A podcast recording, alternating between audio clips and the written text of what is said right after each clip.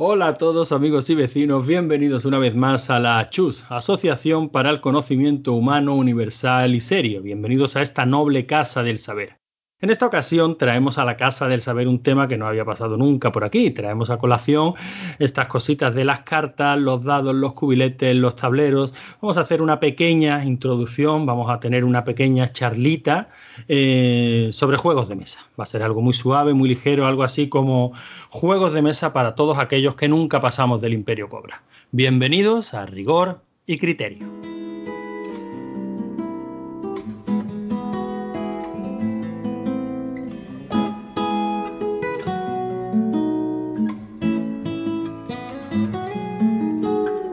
Qué aburrida esta tarde, tan gris, no apetece salir, llueve ahí fuera.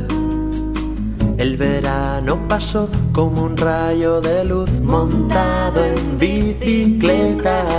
Hoy no hay nada que hacer, que escuchar ni que ver una tarde cualquiera.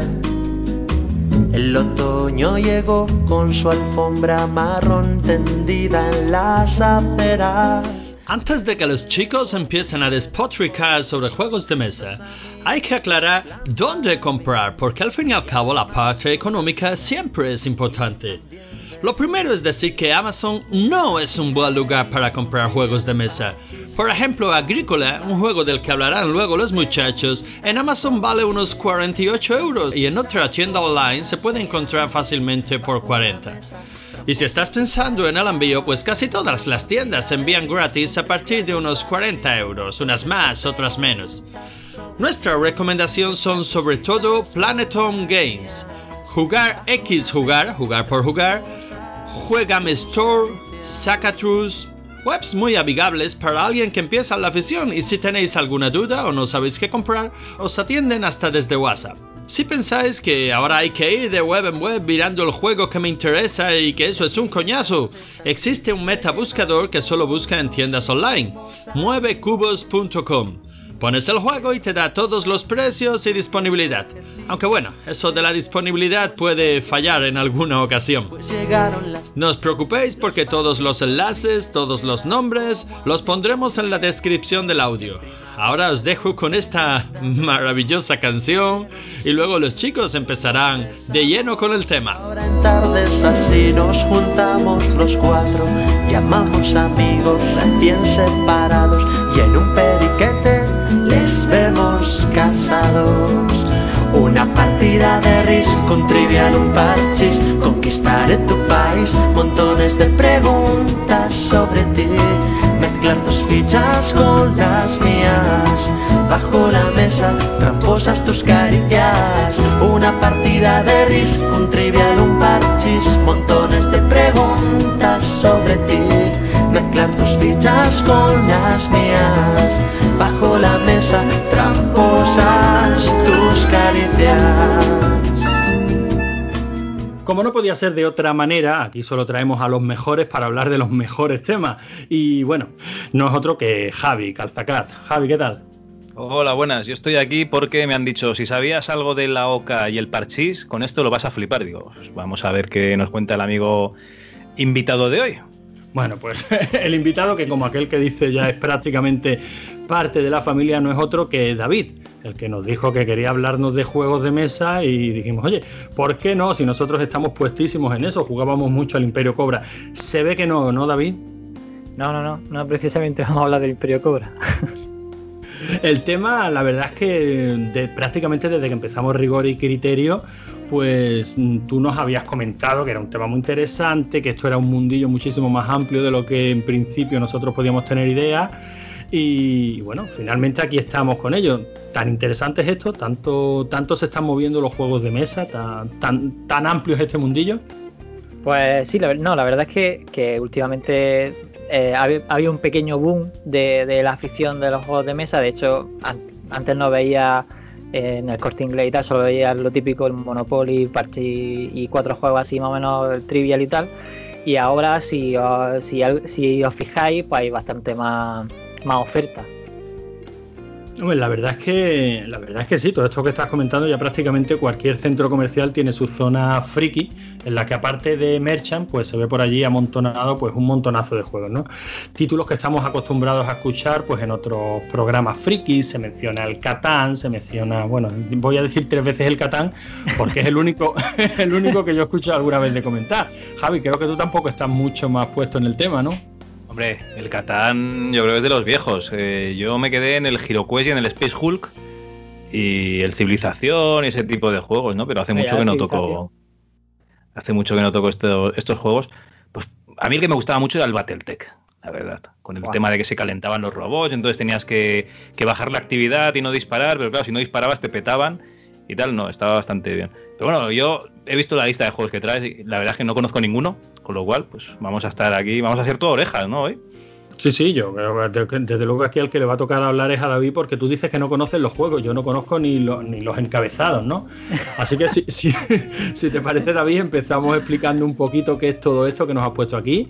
Para hacer un resumen, aquí nos has dividido los juegos en Eurogames Estrategia, Ameritrash temáticos, eh, Wargame Euro Duro y Party Games. Esto parece el título de películas, de categorías de películas porno. Yo cuando ha llegado lo de Ameritrash no quiero decir lo que ha pasado por mi mente, ¿no? Pero, pero bueno, si te parece, nos explicas un poquito de esta clasificación. Adivina quién es quién en esta boda. ¿Lleva gafas? ¿Seguro que Sara no es? Oh, ¿Lleva sombrero?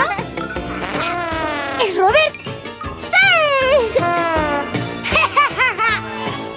¿Quién es quién?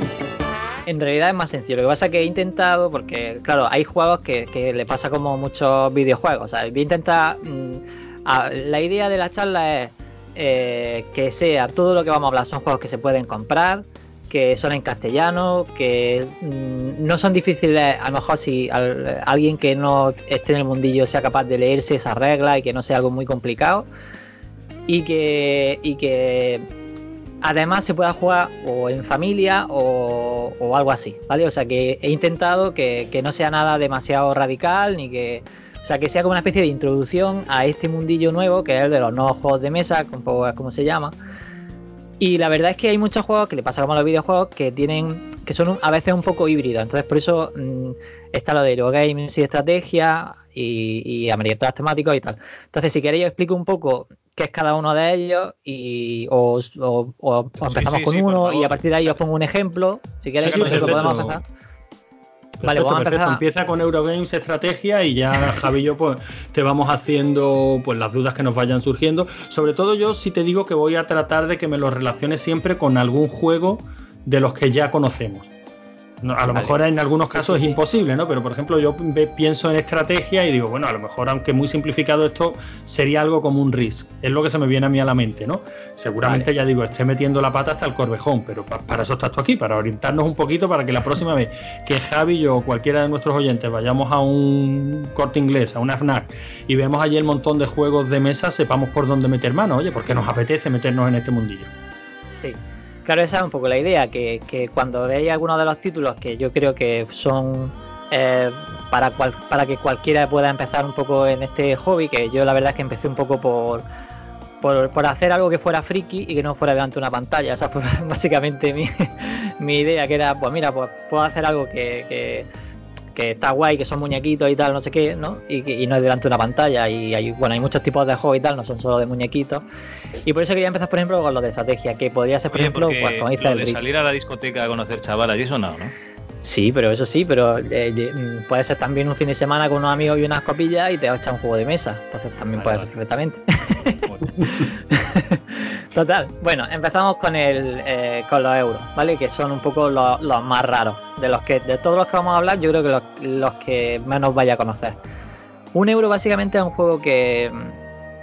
Eh, que en sí la mecánica o sea, la mecánica que podría ser, por ejemplo, mm, mover cubitos o colocar cosas en el tablero, ¿no? Imaginaros simplemente, tú solo tenéis unos muñequitos y los tenéis que colocar en el tablero de forma, imaginaros que fuera el Civilization o algún juego así, que lo que tenéis que hacer es conquistar, por ejemplo, el RIS, ¿no? Eh, ponéis los muñequitos para, para dominar zonas, ¿no? Cuando tú tienes más muñequitos que el otro, pues tú ganas, ¿no? Algo así. ¿Me seguís? Sí, sí, bueno, ya, pues por eso te decía que si lo podíamos mm, ejemplarizar, pues casi mejor. Vale. El RIX, yo creo que todos más o menos lo tenemos en mente. Claro, o sea, pero- tenemos un mapa de Europa, tú tienes una serie de, de elementos que son cubitos de plástico, cada uno de ellos tienen un valor, por Eso. decirlo así, y tú tienes que ir desplazando tus fuerzas para ir ocupando territorios. Cuando quieres ocupar el territorio de otro. mm, de otro jugador que tiene allí sus fichitas, digamos, ocupando Sí. su territorio, pues se establece Sí. algún tipo de, de lucha, ¿no? Que se resuelva bien con dados, con tablas de estadísticas, con lo que sea. Eso. Se decide quién ha ganado esa, mm, ese combate y en, en el caso de que el atacante haya ganado, pues ocupa más territorio. En el caso de que el defensor, pues bueno, te vuelves con el rabo entre las piernas. E- Esa es la Vale. idea que yo tengo de un juego de estrategia.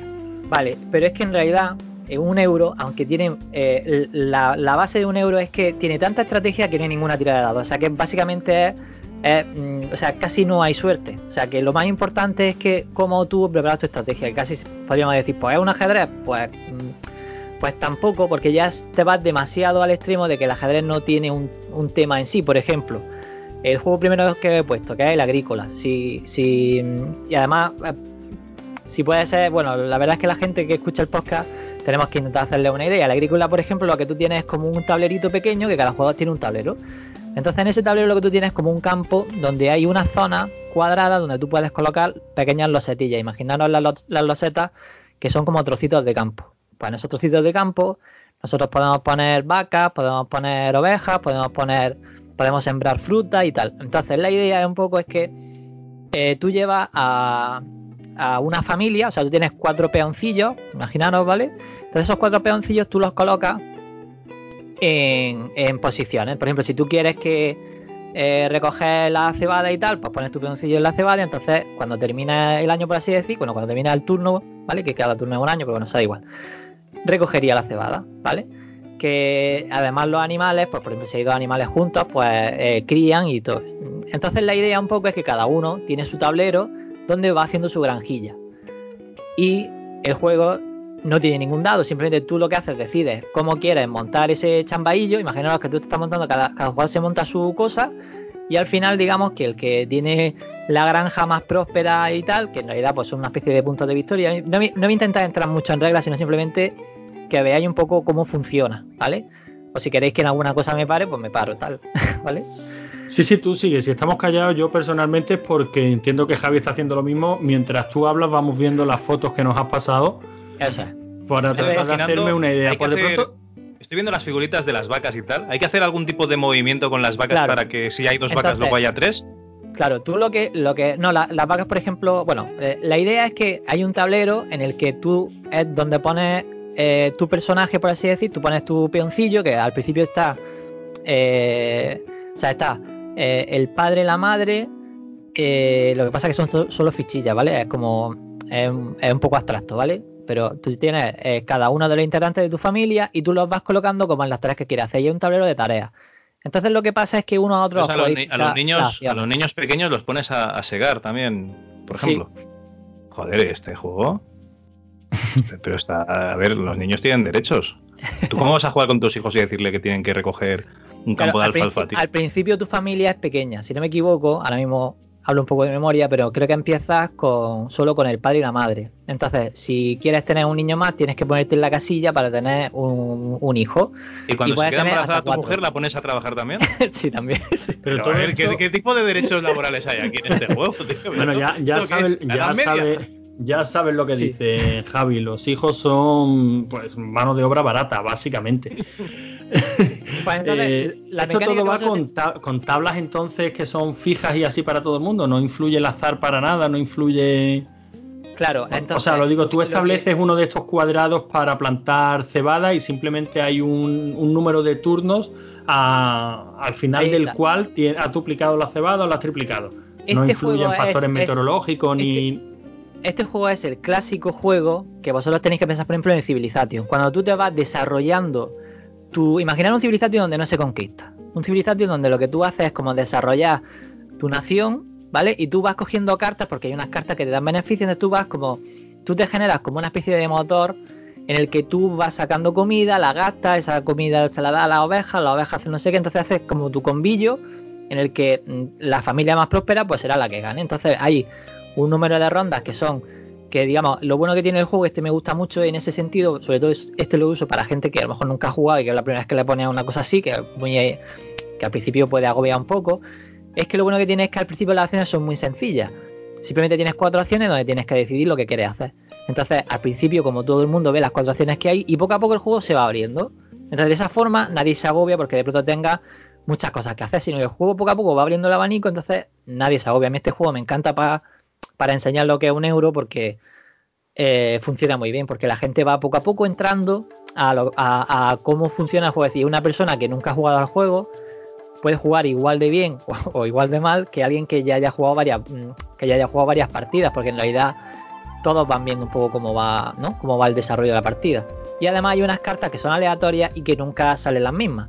Entonces, tampoco puede haber una estrategia predeterminada en la que tú digas, bueno, como sé que en este turno sale tal cosa y en este sale tal otra, pues ahora lo que tengo que hacer es pongo las abejas para luego esperar otra cosa, como el juego eh, tiene como eventos que hace que haya acciones que salgan en un momento o haya acciones que salgan en otro, pues en realidad tú lo que tienes que hacer es adaptarte un poco a la situación y el juego está muy chulo, la verdad. A ver, David, que, a ver si. Corrígeme si me equivoco, me parece que más o menos me he hecho un poquito la idea.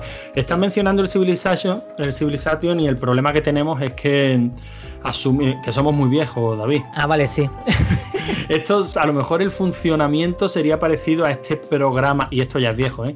a, este, a este tipo de juegos de Facebook que se hicieron tan populares hace unos años, en los que tenías una granja y tenías que ir gestionando recursos, básicamente. Efectivamente. Eso Y es. la Pues, eh, estrategia del juego, perdóname, esto será a lo mejor tú puedes, no puedes dedicar mucho campo a criar animales simplemente porque a esos animales hay que alimentarlos. O sea que tienes que tener en cuenta eh, las partes del campo que tienes que dedicar, Claro, pues yo que sé, ade- a plantar y además, y además a tu familia la tienes que alimentar, porque si no alimentas a tu familia tienes como un penalizador que te tienes que ponerte a pedir una especie, hay como una especie de penalizador que, tiene, que, que tienes que pedir comida en la iglesia, por así decir, para poder alimentar a tu, o sea que pasa hambre, tu familia pasa hambre.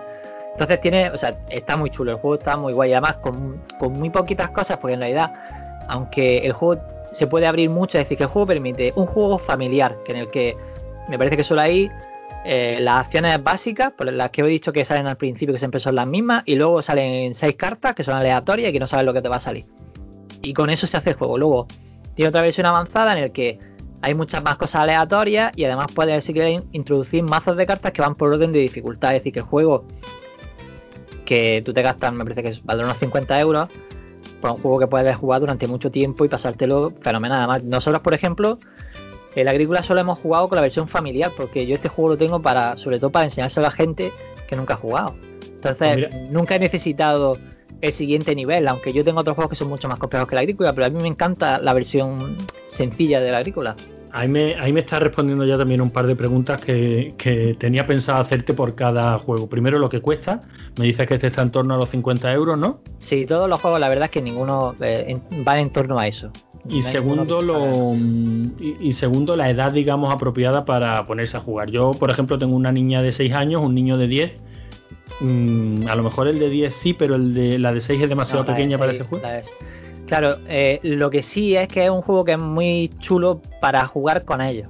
O sea, que sí que a lo mejor un el- a lo mejor para la de Haciendo 6 equipo. puede haber un mayor eh, ayudándola un poco a qué puede hacer más o menos, enseñándola, mira, pues tu planta y tal, o sea, como no hay problema porque en realidad todos vamos a hacer nuestra granja y, por ejemplo, cuando las vaquitas eh, den a luz al...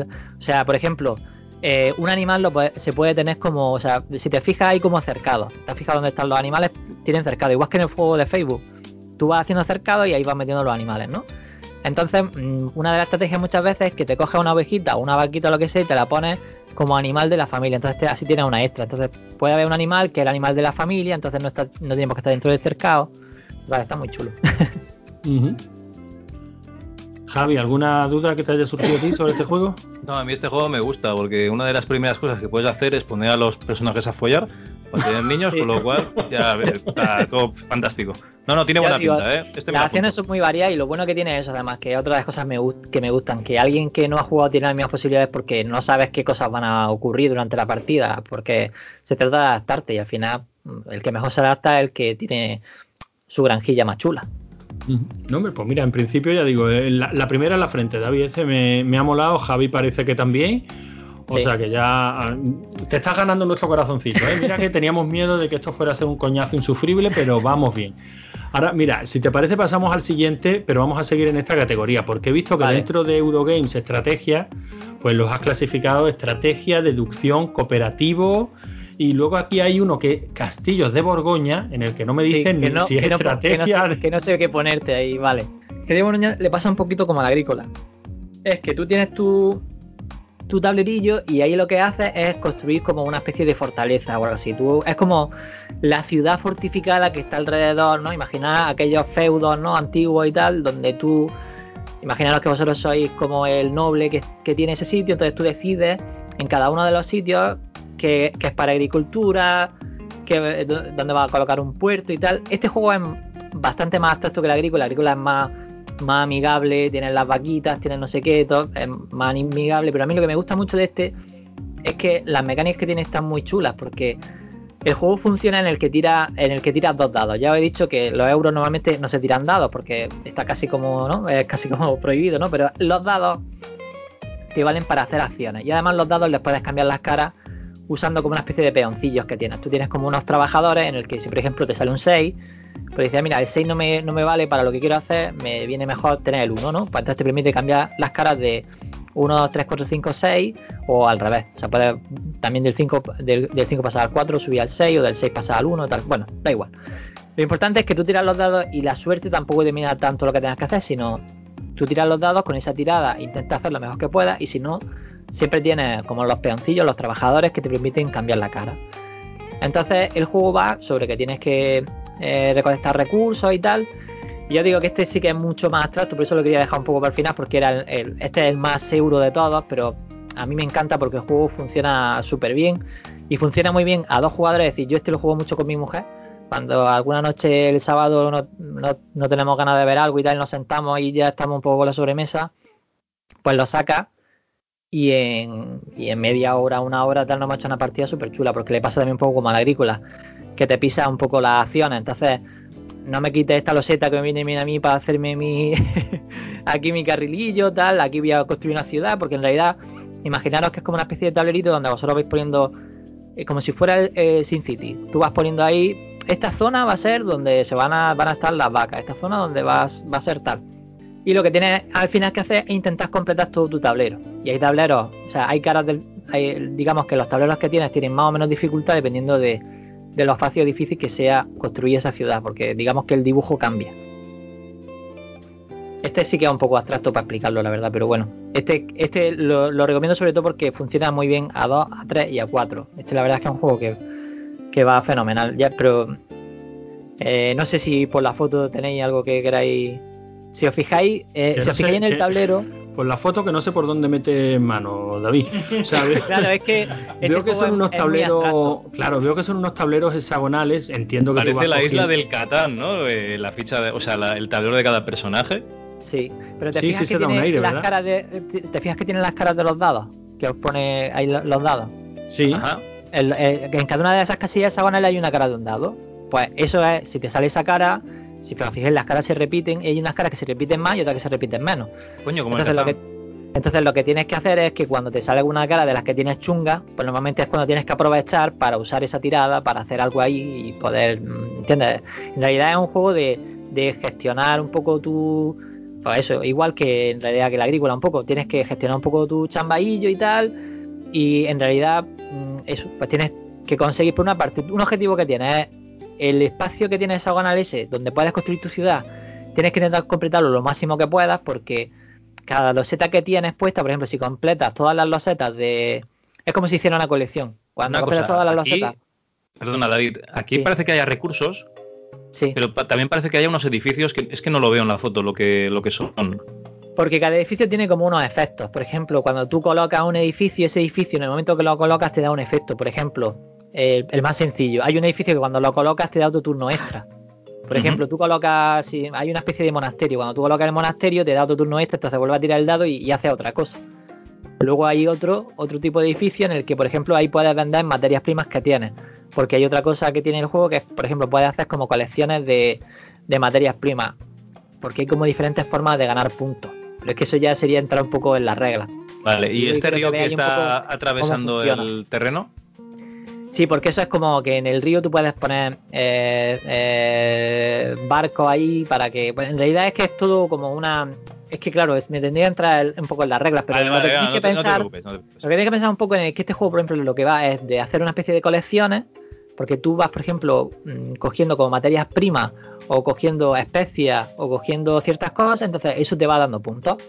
Y es un poco, lo que quiero que veáis es que estos juegos, que son los euros, son como más abstractos. En, en realidad, la mecánica, por ejemplo, este tiene una mecánica de dados que para la gente le llama más la atención porque, claro, estamos todos acostumbrados a tirar dados. Entonces, si yo te digo, por ejemplo, en el agrícola, que lo que tienes que hacer es colocar tu peón aquí, por- o, ves cómo las acciones van apareciendo, pues a lo mejor te parece un poco más raro. Y este, los dados lo hacen un poco más amigable para la gente, y ah, voy a tirar los dados tal. Y ya nada más que la emoción de a ver si te sale la tirada que estás buscando, pues ya te da un poco de chichilla. Que a lo mejor el agrícola, que es mucho más, conforme te van saliendo las cosas, tú vas. O sea, el, el agrícola es como más come cerebros, ¿no? Por así decir, ¿no? Y este, aunque también es un, es, es un poco come cerebros, pero en realidad tirar los dados, pues ya le da un regustillo así de que pum que pan, ¿no? La dinámica en cualquier caso del turno, David, es que tú tiras los dados, te puede salir un 1 y un 6, como estoy viendo en una tirada que hay aquí en una de las fotos, y en tu tablero, que tiene esa figura hexagonal que hemos dicho, eh, las bases de todos los hexágonos pues son tiradas de dados, o sea, verás el 1 y el 6. Si te ha salido el 1 y el 6, tú puedes coger, robar un recurso, digamos, y colocarlo en ese 1 y en ese 6, ¿no? Efectivamente, O efectivamente. sea, Y además- básicamente esa es, la, esa es la, la dinámica y tienes que conseguir completar tu, tu hexágono completo, que es tu ciudad, ¿no? Claro, imaginaros que es como un puzzle, tú tienes como una especie de puzzle que tienes que eh, intentar conseguir rellenar todo lo posible y aparte de ese puzzle que tú lo tienes que rellenar, pues también tienes otras cosas que puedes comprar que es para que cuando la tirada, digamos, o sea, por así un poco pensar, cuando la tirada te sale un poco regular, pues tienes otras acciones que es lo de buscar especias, lo de hacer ciertas colecciones que tienes, que también te vale para ir ganando puntos, que al final es lo que te lo que te lo que te hace ganar, por así decir. Bueno, bueno, no, no tiene mala pinta, la verdad. También estaríamos hablando en torno a los 50 euros, ¿no? Sí, incluso menos, Eso- creo yo. eso- Yo creo que este vale como 40 o algo así. Sí, y, ya, y ya quizás para un poquillo más mayores, ¿no? Ya los que estén más Sí, metidos este, en este este tipo sí. de. No, de esto es para, para. O sea, este. ya, ya te digo, por ejemplo, yo este lo juego con mi mujer y es que nos encanta. O sea, nos llevamos partidas ya, yo no sé, incontables ya. 50, 60 partidas, no lo sé, un montón. Llevamos Y por montón lo, de que has, por lo que has comentado, en torno a los 20 minutos, media hora, 40 minutos la partida. Este, sí, 40 minutos más o menos por ahí. Depende ya de, de, de lo picados que os pongáis, de la risa un poco. Que ya es que yo con mi mujer a lo mejor nos tiramos una hora y algo, pero es que nada más que es por la risa ya no nos pasamos bien, ¿entiendes? Que no, o sea, que no hay problema. Pero Sí, que sí, sí, lo que, que dices, si te pones rápido, pues sí, en, menos No, de una no, hora no, está. no es que pretenda que las partidas sean Sí, sí. rápidas, ni muchísimo menos. Es simplemente por dar un poquito la idea de, de Sí, lo que sí. se puede encontrar la gente con, con este tipo de juegos. ¿no? Para mí, por lo menos, con dos niños es bastante importante saber el juego de mesa que elegimos lo que va a durar. ¿no? El Monopoly nos gusta, pero no lo tocamos ni con un palo, claro. Efectivamente, yo, yo- eh, eso es imposible, ah, inabarcable el Monopoly también para nosotros. Una pregunta. Eh, Has comentado que este juego va muy bien para dos jugadores, tres y cuatro. Sí. Entonces, ¿hay Sí. comercio? Eh, no hay comercio, o sea, este, claro, los euros normalmente, los euros puros como este, por ejemplo, que es un poco abstracto, lo normal es que tú te haces como tú tienes tu tablerito y de ahí no te tocan. Lo que te puede pasar es que eh, te, te pisen una acción que tú quieres hacer. O sea, que tú quieres coger una loseta o tú quieres eh, usar algo o tal, no sé qué, y el otro te la coge y entonces tú ya no lo puedes, no, no puedes eh, hacer esa acción. Y luego además también otra cosa es lo de los barcos que dices es el orden del turno. El que tiene más puestos, más barcos en el tablero es el que va primero. Entonces si tú por ejemplo estás el último y quieres adelantar en tu turno, lo que haces es que pones barcos, que es lo que te permite adelantar. Pero bueno, es que ya te digo que eso no ha entrado un poco en, en mecánicas, pero que eh, va un poco por ahí. No, no, lo decía porque en el Catán lo peor, lo que sería peor es lo de comerciar cuando juegan dos personas, por ejemplo, porque básicamente con no darle nada al, rival, digamos. Claro, no- a mí el Catán, por ejemplo, es un juego que no me gusta porque si alguien, por ejemplo, eh, mm, se pone a jugar a romper la partida, le estropea la partida a todo el mundo. Entonces a mí esos juegos, yo no, no va a ser ninguno de ese tipo. Yo todos los juegos que pongo en la lista son juegos que tengo súper probados, que he probado con gente que, que nunca ha jugado, o que algunos bases con gente que nunca ha jugado, pero tenía mucho interés por ciertos tipos de juegos y tal, pero total, yo los quiero contar un poco y, y ya me vais contando vosotros. Vale, genial. Si te parece, David, aunque luego a Sí. lo mejor si vamos bien de tiempo damos una segunda vuelta y volvemos al euro, como tú lo llamas, son Eurogames, ¿no? Sí. Pasamos a la siguiente categoría y vamos viendo un par de juegos de cada categoría y ya vemos vale, qué tal vamos de tiempo, ¿vale? Pues el siguiente que tienes aquí puesto es Ameri, Ameritrash. El nombre ya te digo que me vuelve loco. A ver, cuéntanos un poquito qué es esto. Bueno, Ameritrash son. eh, eh, los llaman juegos basura americanos. ¿Pero por qué se llaman juegos.? Son como la basura americana o algo así. Pero bueno, ¿por qué son ese tipo de juegos? Bueno, los, los juegos serían los juegos temáticos. ¿eh? Sería el, el clásico que os puedo decir es el Hero Quest. Existe otro mundo, el mundo de HeroQuest. Encuentra en él bárbaros guerreros, misteriosos espíritus, evita trampas, encuentra tesoros, descubre las puertas secretas de tus enemigos, enfréntate a ellos y lanza los dados. Ahí va mi espada. ¡Fuego de ira! Monstruos, brujos y demonios te persiguen. La lucha será un infierno. Con HeroQuest, el juego es una aventura para que te diviertas horrores. HeroQuest de MB. O sea, son juegos en el que el tema, al contrario de lo que antes hemos visto, que, que era más importante la mecánica, como yo he explicado, que salen acciones, que tal no sé qué, que no tiene ningún dado y que prácticamente la suerte no existe, pues aquí es todo lo contrario. Aquí el caos, el, el, el- el tema del juego está muy pegado, es decir, que eh, a lo mejor muchas veces, por ejemplo, lo de que el barco en el castillo de Borgoña sea lo que decida el turno, pues dices, pues vale, pues no tiene sentido, pero bueno, tú me dices que es así y yo me lo creo, ¿no? Pues eso en un juego temático nunca sería así. Eh, Lo que decidiría el turno sería algo que, que pegara con el tema. Y no sería algo tan aleatorio como. ¿Vale? Como para no. como para que no tuviera una sustentación. O sea, ¿no? Que, está claro por qué. Entonces, el típico juego sería, porque sí que lo conocéis vosotros, sería el Hero Quest. Entonces, casi cuando yo pienso en todos los juegos de mi infancia, o sea, eh, la búsqueda del tesoro, este que era de la isla pirata, el Imperio Cobra, todo eso entraría dentro de esta Sí. línea, ¿no? Son juegos sí, muy tematizados que te están contando que tienen una ambientación o del Templo de Cristal o del Imperio Cobra o de tal cual, y luego una serie de normas y, tira- de normas y tiradas de dados, ¿no? Efectivamente. O sea, ahí, por ejemplo, sería pues, una especie de. Todos los juegos eran una especie de parchís en el que en realidad. Pues, o sea, perdón, una especie de oca en el que en realidad pues el tema estaba por encima de la base de la mecánica que era pues, el juego de la oca. Y de estos que no, de estos que nos pones aquí, supongo que darán algo más de lo que daban ellos, ¿no? Porque si no, Sí. hombre, lo digo porque con lo que me acabas de comentar, pues esto casi que es el hermanito tonto y el hermanito feo de, de los juegos de mesa, ¿no? Oye, ¿me estás comparando la Oca al HeroQuest? ¿En serio? No, no, no, no. eh, me refería al Imperio Cobra y tal, los juegos estos de Cefa típicos que eran pues, el juego de la escalera modificado, ¿no? Vale, vale. No, hombre, el HeroQuest no. Sí, de hecho, te- lo que te estaba diciendo es que el HeroQuest es el clásico temático que todos conocemos y con el que todos empezamos. Bueno, yo por lo menos fue la primera vez que vi algo que no fuera el Monopoly o la Oca. Bueno, pues venga, arrancamos si te parece con este Imperial Assault. ¿Esto de qué va? Vale, el Imperial Assault, vale. Eh, este juego sí es caro. Este juego sí vale entre. eh, lo podéis ver entre 80 y 90 euros fácil. Hostias. Pero sí, este juego sí. Bueno, por una parte porque tiene la licencia Star Wars, aunque eso no es lo más importante del juego. Lo más importante del juego es que es muy... es me gusta porque es muy polivalente, o sea, vale para muchas cosas a vez. Entonces el juego... Pues Perdona, David, que te diga, pero si a mí un juego me cuesta 90 euros, yo quiero que me pase la mopa. o sea, tiene, tiene que valer para muchas cosas. Vale. A ver, lo bueno que tiene este juego es que permite muchas modalidades de juego. Yo, por ejemplo, este juego lo juego con mi hijo pequeño de 5 años. O sea que, para que veáis, este juego lo juego con mi, mi grupo de juegos de culo gordo eh, que nos ponemos y echamos una partida que nos la pasamos súper bien. Y hasta jugar con mi hijo, los dos eh, colaborando, los dos haciendo una misión. Y nos la pasamos súper bien en ambas partes. Entonces, por eso me gusta mucho este juego, aunque la verdad, un poco más caro. De hecho, el juego más caro, creo que, si no me equivoco, que he puesto de toda la lista. Eh, pero creo que vale la pena. eh, o sea, porque el juego está. Básicamente, tenéis que pensar, este juego. eh, es- bueno, no sé si hemos dicho ni siquiera el nombre del juego. Creo que no. Sí, Imperial Assault, ¿Ah, sí? has dicho, Sí, ¿no? sí, Imperial Ah, Assault. sí, sí. vale, vale. Bueno, Imperial Assault. ¿De qué va? Pues es un juego de Star Wars en el que lo que tú llevas son. eh, no llevaría a Luke ni nada de eso, sino que los personajes clásicos te aparecen durante la campaña, por así decir, y sería un típico eh, juego de mazmorra, pero que en lugar de ser una mazmorra, eh, lo que lo típico de dragón y mazmorras tal de no eh, medieval, pues es futurista en Star Wars. Pero es igual, las losetas, eh, tú lo que haces es que eh, el escenario no sería como el Hero Quest, que, que ya está plantado y que siempre es el mismo, y lo que cambias, por así decir, son la colocación de las puertas, sino que además el escenario son unas losetas que se construyen.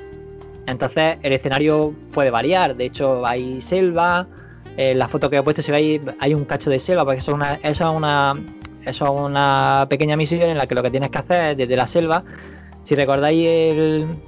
La Sí, el cuando están, efectivamente, cuando están ahí intentando quitarle el. eh, el escudo a la, a la base, ¿no? Y tal, pues desde la selva entran y tal, pues eh, coge, coge toda, toda la, la esencia de las películas y las mete en el juego. Entonces, el juego tiene una campaña que la verdad es bastante larga, que incluso eh, permite. eh, la campaña permite como caminos alternativos decir que, por ejemplo, imaginaros, estamos en una misión, ¿no? Yo, yo digo, venga, pues eh, estáis, aparecéis en la selva y tal, no sé qué. Imaginaros que en un momento de la misión, si llegáis a cierta loseta, pues encontráis, mm, imaginaros, unos planos de, de, una nave nueva que está preparando la, ¿no? el imperio, ¿no? Entonces, cuando terminara la misión, podríais ir a la misión esa que se ha abierto de investigar de esa nave nueva que acabáis de descubrir, que por ejemplo, imaginaros, podría ser un TIE Advance que todavía no había salido o lo que fuera, o podéis continuar con vuestra misión como la estabais haciendo, de, de a lo mejor imaginaros que estabais intentando, mm, para no hacer spoilers de, la campaña, eh, pues eso, ah, estabais intentando eh, coger materiales para eh, que le hacen falta a los rebeldes para hacer, mm, ¿no? Para sobrevivir o lo que sea, ¿no? Es que no se me ocurre, no se me ocurre mismo nada, pero imaginaros algo así, ¿no?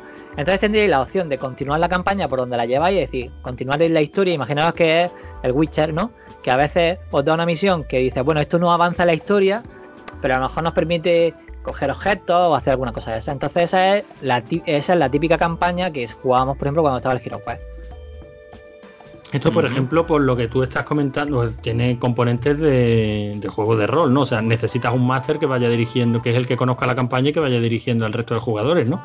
Ahí está. Este, es- este, le- a, la campaña le pasa un poco, pues como le pasó a Hero Quest, uno tiene que hacer de máster y los demás, por así decir, los, mm, puede ser una, puede ser un amigo que lleve dos, mm, dos personajes, o un par de amigos, o cuatro amigos, o cinco amigos, eh, llevarían los otros personajes y tal.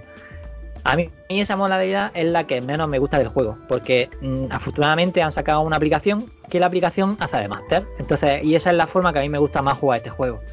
Que es que eh, la aplicación lleva a los malos y tal, porque a mí ya, la verdad, después de tantos años jugando, lo que me, me aburre un montón hacer de malo, porque no, no sé, ya de- dejó de gustarme, no sé. Pero bueno, el juego permite las ambas modalidades. Entonces tiene una aplicación que tú con la tablet o con el móvil o con lo que sea, eh, la aplicación te lleva la campaña. Entonces eh, sería todo lo que he exactamente igual, pero eh, los malos lo lleva el, eh, digamos, el, la tablet, ¿no? La tablet lleva los malos. Entonces te dice, bueno, pues este soldado ataca al más cercano que tenga menos vida. O este, en realidad son lo mismo que las reglas que te ponen las cartas. Es decir, que las cartas cuando eres malo te ponen unas reglas de a quién atacan o cuál es la prioridad. Pues lo mismo, pero te lo dice la, la tablet y no hay nadie que tenga que, que estar por así tragándose el ser malo y todos jugamos contra el juego. Que la verdad que está bastante guay. Y la generación de- del mapa, te la hace la máquina, te va diciendo coge la loseta A2 y la conecta aquí, entonces tú ya conectas la siguiente loseta, entonces también el mapa se va abriendo conforme vas jugando, la verdad es que está chulísimo. Yo, este por ejemplo, esa es la modalidad que yo juego con mi hijo. Jugamos los dos juntos, él lleva, a, él lleva a, un personaje, normalmente yo suelo llevar al Wookiee, que como pega hostias como panel, le hace mucha gracia. Tira un montón de dados y a él le encanta. Porque esto parece un juego de, de escaramuzas. Aparte de combate, hay algún tipo de habilidad, yo que sé. eh, Claro, abrir es que puertas o cosas así. Aparte de lo que he dicho de la campaña en la que la lleva como un haciendo de máster, como si fuera un juego de rol, aparte de la campaña que tiene la aplicación, tiene otro modo en el que sería un modo de escaramuzas, que también está súper chulo, que es también la otra forma que yo juego un montón, es que hay una especie de mapa, que sería una especie, imaginaros, de mapas de torneo, en el que digamos que ambas partes están igualadas, aunque hay algunos mapas que se puede jugar ahí de vuelta, pero bueno, eso da igual. Eh, para que si está descompensado, pues sea como una especie de el que, el que ha conseguido más puntos en los dos bandos, pues sea que el que gane, ¿no? Por así decir. Pero bueno, lo normal suele ser, suele ser que estén, que estén compensados. Y eh, pues sería una escaramuza, por ejemplo, tienes que conseguir los planos y el otro tiene que intentar evitar que tú consigas los planos. Entonces hay como una especie de escaramuza y entonces sería uno contra otro. Y ese modo está súper chulo también. Ese yo lo juego bastante también. O sea que tiene esos, esas, esas tres vertientes del juego. Por eso, por eso lo quería no, no, no, recomendar. no, no, no me, no me has entendido. Aparte de escaramuzas, ¿los personajes hacen algo más aparte de pegar y disparar? Pregunta, ¿eh? Ah, claro, dice de interaccionar con cosas y tal. Claro. Sí, sí, sí, claro. De hecho, eh, hay llaves para abrir puertas, o sea, de interacción con el entorno, incluso hay cosas que abren. Es que. Eh, o sea, tiene un componente de puzzle, no es eh, pegar, pegar, disparar, pegar. Eh, bueno, tiene el componente de puzzle, el estratégico, propio de que mm, te tienes que colocar de una forma, es decir, porque hay línea de visión, es decir, es muy... Si habéis jugado alguna vez a Warhammer, sí, claro, hay, ah, no sería a nivel de Warhammer y tal, pero, pero casi. O sea, hay obstáculos, hay línea de visión, hay reglas de que tiene su chicha estratégica fuerte. O sea, el juego es bastante, bastante, es decir, que es un juego que se juega en torneos. eh, el modo escaramuza se juega en torneos. No, no, si yo preguntaba lo que no era escaramuza.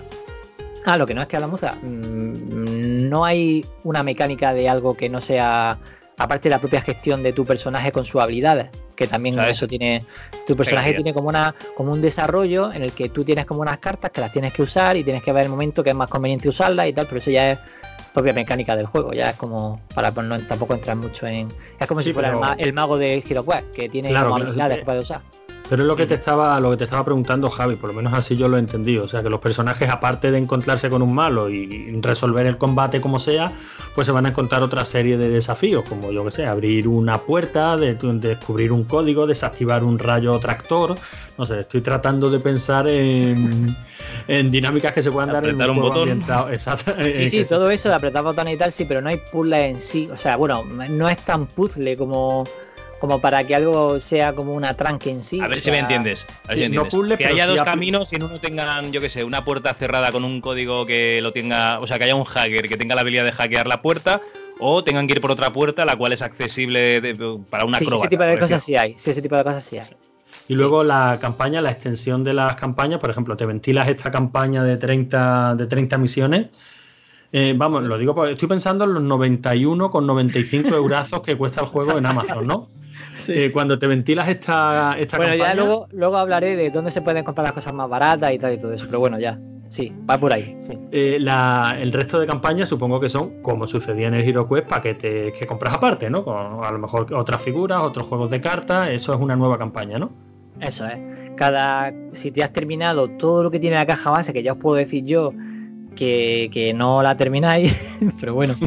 o sea, es que es brutal la cantidad de, de cosas que lleva. O sea, mm, mm, realmente eh, el juego en, en tiempo tienes para echarle un montón. O sea, para mí. No sé, está, eh, sí es verdad que el juego es caro, pero, pero vamos, lo cumple con creces. Pero bueno. Eh, eh, ¿qué más? Las expansiones lo que te añaden son pues nuevas figuras, muchas veces nuevas mecánicas, es decir, que aparecen cosas nuevas, enemigos enormes nuevos. Por ejemplo, hay un enemigo que es el, el que sale en el eh, que se quiere comer a Luke en- ahí en la. ¿Cómo se llamaba ese? El, el Hardcore, Hancor, no me acuerdo cómo se llama. El Trancor. ¿Os acordáis de ese bicho? Rancor. Rancor, ¿no? El pozo del Rancor, Rancor. en el que A ver, es que nos Rancor me tirarían para sufrir raro. una digestión de mil años. Efectivamente. No, ese, ese no es, el. No, ese- el, ese- el que ese es lloran, el que lloran los, los cuidadores. Joder. ese, ese, Ah, ese, sí, sí, sí. el, que le cierra la puerta en la cabeza. Ese, ese. Hay un pedazo de figurón así enorme que se me lo regaló Nuri el año pasado. eh, De, de- pues está súper chula la figura ahí enorme del bicho. Y esa campaña está muy guay. Sí, es verdad que el de la digestión de mil, años, de mil años es el del pozo Sarlacc. Claro. Hago la aclaración para luego no tener que editar esto y borrar nada, ¿no? Pues si no, luego seguro que sale alguien. Este tío no tiene ni idea de cómo se llama. Después, no, mira.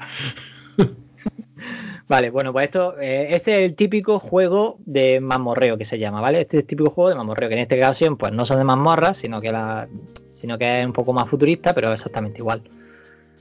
Y lo que me gusta mucho de este juego es eso, que tiene como muchos mini. O sea, que es un, muchos juegos metidos dentro de uno.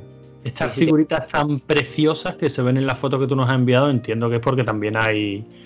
Pues toda la movida de pintar miniaturas, ¿no? También se aplica a este juego. Porque quieres, entiendo que valga entiendo 100 pavos entiendo el que no vienen así, claro. Sí, sí, no, pero las que yo he puesto en el de este no están pintadas. Esa es la capa. O sea, así vienen. Los héroes son, son marrones y los enemigos son grises. No, no, no, yo estoy viendo un montón de. Ah, vale. Hace que tú nos has Eh. puesto un montón de figuras que están pintadas. Claro, pero tú te has puesto ya a ver otras cosas. Pero, pero el que yo te he puesto de primeras, no. Pues es que están flipantes, vamos. Claro, claro. Evidentemente, si tú te pones a, a pintarla y tal, pues el juego todavía está todavía. O sea, es, un- es una segunda cosa que le puedes hacer al juego, que es si te animas a pintarla y tal, pues todavía tiene un poco más, pero no es necesario. De hecho, las miniaturas en sí son perfectamente funcionales si- simplemente como te vienen. Pero si las pintas, pues ya ves. Y además tengo amigos que incluso han hecho eh, los terminales de control que se ven ahí como unas losetillas de cartoncillo, pues tengo amigos que se lo han hecho con impresora en 3D y los tienen hechos los terminales ahí, ¿qué tal? O sea, flipante. Sí, eso ya entra dentro de la categoría de Uber Freaky. Ah, Efectivamente, pero ya no, pero no vamos a entrar ahí porque si no asustamos a la gente. Este, este tiene buena pinta, ¿no, Javi? ¿Este me lo regalas o qué? Este ni de coña, tío. y porque no está el Zombicide en la lista, que si no flipas con el precio también. No, no, no he puesto el Zombicide, no. Porque mm, el Zombicide le pasa, tiene algunos defectillos que yo creo que para alguien que está empezando a lo mejor, bueno, total, esto tendría debate. Entonces he intentado que sea todo lo más... lo- los que tengo más claros que funcionan con cualquier tipo de público. Entonces, Venga, podéis- siguiente. Fotos. Vale, el siguiente que os quiero hablar es eh, de Fallout, que además De este acaba de salir ahora, ahora mismo. Fallout hace- 76. No, este funciona bien, no es como el 76. Hala, venga. Vale, entonces Fallout. Eh, vale, este es un juego temático en el que, eh, vale, lo que hacemos es que nosotros llevamos, cada uno llevamos un personaje y lo que tenemos que hacer es desarrollar ese personaje. Y lo que tenemos es un escenario, imaginaros como eh, tenemos, uh, no sé cómo explicarlo bien, como tienes, tienes como un escenario en el que eh, tienes que explorar, porque los losetas, digamos, imaginaros el Catán o imaginaros cualquier juego de mesa en el que eh, las losetitas del tablero están boca abajo y no sabes lo que hay, ¿no? Entonces, para poder descubrir zonas nuevas y tal, tienes tú que, ir a ese sitio y darle la vuelta a la loseta y ya sabes lo que hay, ¿vale? Entonces es un juego en el que tú vas explorando, desarrollas tu personaje y además si te gusta Fallout y tal, pues además tienes el, añadido que, que tiene el tema de Fallout está por todas partes, de, de- la contaminación, de, de, no, de la radiación, perdón, de la radiación, de que te persiguen enemigos y tal. Y un poco el objetivo del juego que este es que tú lo que tienes, eh, digamos que hay una misión que normalmente se puede sacar aleatoria o se juega la que más le apetezca al grupo. Y eh, jugáis todos contra, un poco contra vosotros, aunque no tienes por qué jugar contra otro. Y ahí a la vez el juego eh, también está jugando contra vosotros, es decir, que jugáis contra el juego básicamente. Pero no hay una colaboración, sino que cada uno lleváis vuestro personaje e intentáis conseguir vuestro objetivo antes que el juego consiga su objetivo. No sé si más o menos me he explicado. o sea que Yo el juego me- es como si fuera otro enemigo más que está en el tablero y está haciendo sus objetivos que vosotros podéis eh, a veces colaborar para, para enlentecer el avance de, de, por así decir, de la máquina, aunque no hace falta ninguna cosa para, o sea, solo con el tablero es suficiente, no, es como el el otro que tiene su tablet y tal, sino aquí simplemente con las propias mecánicas que tiene el juego ya va viendo cómo avanza el enemigo. Y cada uno lo que tenéis que hacer es desarrollar vuestro enemigo, vuestro personaje que tiene puntos de vida, que hay combate en el que tiras dados, se tiran. eh, vas cogiendo dinero, que compras armas, las armas permiten mejorar tu personaje, mejorar las tiradas. Al principio las tiradas que tienes son una mierda porque digamos no puedes casi variar nada de lo que tienes y luego poco a poco consigues que tu tirada tenga, por ejemplo, imaginaros, el ejemplo más sencillo que os puedo poner, aunque en este juego no funciona exactamente así. Imaginaros que tenéis que hacer una tirada donde tienes que sacar un enemigo y lo que tienes que sacar es un 15 para conseguir pegarle, por ejemplo, ¿no? Por decirlo sencillo, ¿no? Entonces, al principio de la partida tú tiras un dado de 20, imaginaros. ¿Vale? Entonces te puede salir desde un 1 hasta un 20, depende de la suerte que tengas. Vale, pues ahí sería todo azar. Pero imaginaros que ahora consigues un arma en el que ahora lo que tienes es un más 10 a lo que sacas en la tirada. Entonces, con que saques 5, ya a un tío que tuviera 15 de vida ya consigues acabar con él. Pues es un poco así. Esas son las mecánicas roleras, ¿no? Ya desde el Dungeon Dragon. Efectivamente, pero bueno, os lo he puesto un ejemplo, pero en realidad funciona prácticamente así, pero eran para no entrar demasiado en, materia, pero sí, sería, claro, he hecho una tirada de 20, clásica, ¿no? Que tienes que superar un 15 y tienes que tirar el dado y tiene algo que te ayuda a superar la tirada, pues aquí funciona exactamente igual.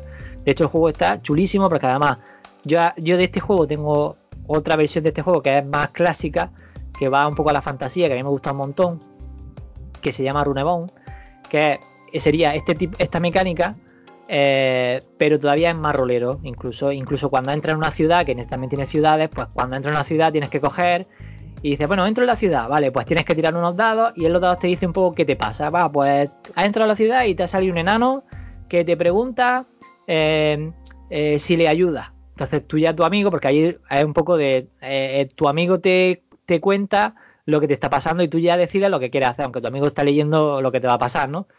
Y ahí está un poco de, no, eso, tú tira, tú tira. habla con el enano, habla con el enano. Entonces, entonces hay un poco de puteillo y tal, y, este- y aquí pasa lo mismo, ¿no? Eh, cuando tú vas a una misión, tu compañero te lee la carta y tú dices, bueno, ¿quieres explorar? Bueno, te metes en una cueva tal que parece que está abandonada, tal, no sé qué. ¿Quieres explorarla o no quieres explorarla? Pues ahí tú ya decides si ves que está un poco justillo de vida y dices, bueno, venga, voy a intentar explorarla a ver qué pasa. Y dices, ah, pues mira, pues te sale un. un eh, ¿Cómo se llamaban los? Un mutante y tal, y tiene un combate con el mutante, tal, no sé, me lo estoy inventando, ¿vale? Pero imaginaros, ¿no? Entonces hay un poco ahí de roleo porque tu, a- tu compañero, por así decir, te lee la carta y tú ya decides un poco qué quieres hacer. Y además tiene pues también un poco de estrategia porque tú tienes que... eh, hay- también una cosa que se llama, que es como probar suerte, ¿no? En inglés se llama push your luck, que es como intentar, a ver, si fuerzo la suerte, a ver, me saldría la tirada o no. Pues hay muchas veces, hay un poco de eso, de forzar un poco la suerte, a ver si consigo, eh, eh, si me entro aquí y me da el punto de experiencia que neces- necesito y ya subo de nivel, porque aquí hay niveles, hay puntos de experiencia y tal. Es decir, que el juego es, muy rolerillo, pero no necesita ni máster ni nada. Es simplemente los dos, dos, tres jugadores, que yo es lo que recomiendo para este juego, dos, tres jugadores, cuatro también funciona bien, pero se hace un poquito más largo. Porque imagina que cada uno hace su turno, hace lo que tenga que hacer y luego va el siguiente. Entonces, los demás un poco, aunque sí que hay cierta interacción, porque los demás le vamos leyendo la carta y además te ríes cuando le pasa algo malo al, al otro, por supuesto. Y. Pues, pues eso, ya con más jugadores, pues se hace un poquito más lento. A mí me gusta jugar este juego a dos o a tres o algo así. ¿Y el objetivo final del juego? El objetivo es, eh, depende de la partida, porque como he dicho, se sacan una especie de cartas de misión globales, que es como lo que va a hacer el enemigo. Entonces tú tienes que conseguir tu objetivo antes de que el tablero te gane, por así decir. O sea, el tablero está confabulando para ganaros a vosotros. Y vosotros estáis intentando sobrevivir y además intentar ganar al tablero, que lo cual es difícil, porque por eso te digo que muchas veces este juego, aunque a lo mejor tenga 5 o 6 escenarios, ganar ciertos escenarios es muy complicado, aunque ya hayas jugado muchas veces, porque mm, bueno, te ponen el reto para que sea difícil. El tablero te gane, David, porque estoy tratando de hacerme, ya digo, una Sí, composición. sí, Estoy tratando de imaginarme lo que sería una, una partida, ¿no?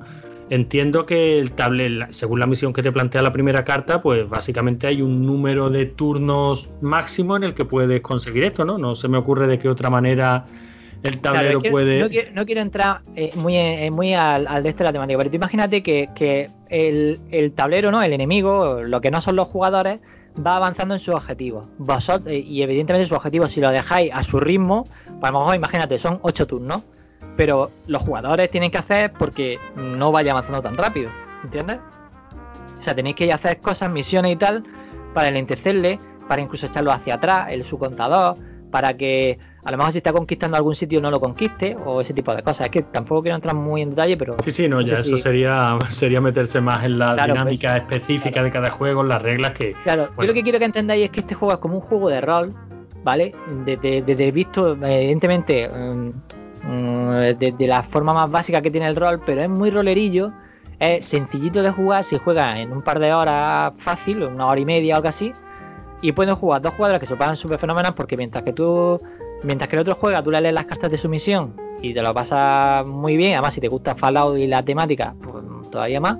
Y además un juego donde vas ganando experiencia, vas haciendo objetivos, mejorando tu arma, es decir, que ves una evolución en tu jugador, en tu personaje, desde que empieza siendo un mierdecilla, hasta que al final, pues dices, joder, aquel tío que no podía contra él y que cuando se cruzó conmigo me hizo pedazos, pues ahora voy, voy y estamos tú a tú aquí, que casi estamos, que ya casi le voy a ganar, ¿no? Entonces es muy peligroso emoción. porque le coges cariño a los personajes. pues sí, la verdad que sí. Pero bueno, en dos horas tampoco, el trauma tampoco es muy grande. ¿Dos horas el tiempo de duración de una partida de este juego? Sí, a dos jugadores yo creo que sí. Son una especie de como 45 minutos por jugador más o menos sería. Si jugáis cuatro jugadores, pues ya se os vaya a dos horas y media, fácil.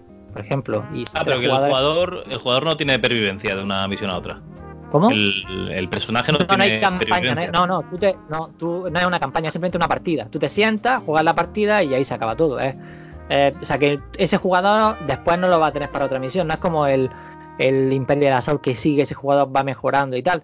Sino que aquí simplemente es como una partida de rol que se empieza y se termina sentándote. Y hasta cuando te levantas, te vas a tu casa y te haces lo que tengas que hacer. Vale, vale, vale, vale. Ok. Vale, pues si te parece, David, pasamos de, de género o de, o de clasificación, ¿no? Sí. Y tenemos aquí ahora Wargames Euro Duro. Bueno, Euro Duro, esto es lo que decíamos, ¿no, Javi? Esto suena, esto suena a porno de. Bueno, de bueno. Duro. ¡A vuestros puestos! ¡Listos para combate! Hundir la flota con voz es un emocionante juego. Usa tu habilidad y tu memoria. ¡Destructor tocado! Tres diferentes niveles de habilidad. Tu misión derrotar al computador o a tu adversario. ¡Oh, no! ¡Hundido! ¡Bien! Hundir la flota y hundir la flota por computador de MB, ahora con voz. Vale, bueno, aquí lo que pasa que es que. Yo me claro, imagino lo- unas lo- alemanas sudadas claro. ahí. Vosotros Sky. que yo lo que quiero aquí poner son juegos que, que, que sean asequibles a la gente. Entonces, eh, claro, no puedo poner nada demasiado. O sea, un Wargame ya per se es un juego duro de guerra que tiene muchas reglas, que son manuales muy largos y además estoy intentando, o sea, todos los juegos que he puesto son están en castellano. Es decir, y eso es otro de los defectos grandes que tienen los Wargames, que hay muy poquito, solo de hecho hay un par de empresas en España que sacan juegos eh, de Wargame en castellano y los que suelen sacar a veces son demasiado eh, de nicho, ¿no? Demasiado complicados y tal. Entonces, hay poca, o mm, o sea, yo que yo pudiera traeros aquí eh, tenía pocas opciones, por lo menos que a mí se me ocurriera. No sé si luego en los comentarios hay que decir algún juego que a mí se me pasara y tal, pero yo ya os digo que como no quería nada demasiado duro ni que se fuera demasiado, pues he elegido más o menos estos que en realidad no solo, no solo son. Es decir, que aquí he puesto un poquito. Aquí un poquillo de todo, pero yo creo que al final más o menos hay una idea de, del típico juego de guerra que se podía jugar. Y Mira, por ejemplo, a mí este de Memoir la Gran Guerra me, me llama la atención. Sí, el Memoir es un juego súper guay. A mí es el juego de, de, de así de guerra y tal, asequible para todo el mundo y que te lo pasas súper bien. Vale, Memoir básicamente es recrear la Segunda Guerra Mundial o el de la Gran Guerra, que tenéis que. O sea, hay dos juegos, si te fijas lo he puesto como dos. Está Memoir, el Memoir 44 y la, y la Gran Guerra. Que sería la primera y La- la segunda, pues. Efectivamente, la Gran Guerra sería la Primera Guerra Mundial y el Memoir sería la Segunda Guerra Mundial. Entonces ya un poco, en realidad los juegos son exactamente la misma temática, o sea, funcionan exactamente igual porque es del mismo, el mismo diseñador. Eh, los dos juegos están en castellano y los dos juegos funcionan, digamos que las reglas son iguales, o, o casi iguales. Algunos, claro, alguna cosa de Primera Guerra Mundial solo estaba en la Primera Guerra Mundial y alguna cosa que solo estaba en la Segunda Guerra Mundial, pues son reglas que a lo mejor solo están en la Segunda Guerra Mundial, pero son juegos que en realidad solo tienen dos tres páginas de reglas con muchos dibujos, muy sencillitas y que incluso los primeros mapas solo tienen eh, cuatro mecánicas para que no te agobies con demasiada regla o demasiada cosa y tal. Este juego, por ejemplo, yo lo juego mucho con, con mi mujer, con Nuria, porque eh, aunque sea un juego de guerra y tal, pues tiene su tiene sus chichillas, no es demasiado complicado y además tiene su pique porque lo que tienes que hacer es como ganar puntos de tiene como una especie de puntos de general o algo así, no te vas poniendo como medallitas y ya nada más con el rollo de las medallitas de mira ya te gana la medallita, tú no la tienes, no sé qué tal, pues ya nos partimos él. vale, entonces, bueno, ¿cómo funciona el Memoy? Básicamente, el juego es, es- muy sencillo. Imagina que nosotros tenemos un tablero de, ¿no? Donde se ve el combate. Entonces el tablero tiene dos caras. En una eh, se ve, sería una la típica playa de la típica el desembarco de Normandía, ¿vale? Y por la otra cara tiene, eh, pues básicamente sería bosque, ¿vale? Aunque luego hay muchos más tipos de tableros y tal, porque se pueden comprar aparte, pero bueno, hablamos del juego básico. Bueno, sí. Vale, entonces, eh, entonces cada uno de los jugadores lo que hace es que eh, el juego funciona con cartas. Entonces, el tablero está dividido en tres partes. El flanco derecho, el central y el flanco izquierdo. Entonces cada carta te dice que puedes hacer una acción con el flanco izquierdo, con el centro o el derecho. Entonces lo que tú haces es que eh, cuando juegas una carta, mueves las unidades de ese flanco. ¿Vale? Hay unidades que mueven más, otras que mueven menos, ya dependiendo si, si bueno, el juego tiene tanques, tiene artillería, tiene. O sea, está, eh, tiene mucho detalle, aunque realmente. eh, eh, para, hacer un ejemplo, cómo funciona. eh, los puntos de vida de una unidad son el número de unidades que tiene. Por ejemplo, una unidad de, infantería, pues son cuatro unidades. Cuando quitas un punto de vida, por así decirlo, lo que haces es quitar un- un- uno, de los, de, de los muñequitos de infantería. Así muy sencillo. Entonces eso es lo que tiene el juego, que es muy visual, pero aparte tiene mucho tema, porque nada más que por el, por el hecho de recrear ciertas batallas y tal, pues ya nada más que por la parte histórica ya está, ya está guay. Y el juego, juego, las reglas son muy sencillas porque se tiran unos dados en el que las propias caras de los dados te dicen un poco lo que va a ocurrir. Entonces hay caras que pueden salir más fácil porque tienen, digamos, la cara se repite más veces y hay otras caras que son más complicadas que salgan. Por ejemplo, que que una unidad de infantería ataque a unos, a unos tanques es más complicado por el tipo de tirada que tiene que hacer, ¿vale? Y luego cuando el tanque ataca a, por ejemplo, a alguien que está con protección, pues también cambiar los dados para que ese tipo de ataque sea más complicado. Entonces, es todo muy sencillo porque en realidad casi todo se hace pues con las cartas que tienes, que tú ya las ves porque son muy visuales, porque vas a atacar con el flanco izquierdo, pues ya, las unidades que tienes ahí son las que pueden funcionar. Entonces tú ya gastas tu los puntos que te dan para mover, que simplemente los mueves como si fuera de loseta a loseta, ya está. Eh, y, poco más, tú, eh, cada, cada evidentemente, cada escenario tienes como la cosa que tienes que hacer, imaginaros, hay un escenario a lo mejor que tienes, lo que tienes que hacer es eh, por ejemplo, conquistar un puente y, aguantar en ese puente X turnos. Cada vez que estás encima de ese puente gana una medallita, ¿no? Y tú tienes que intentar que tú te vayas de allí.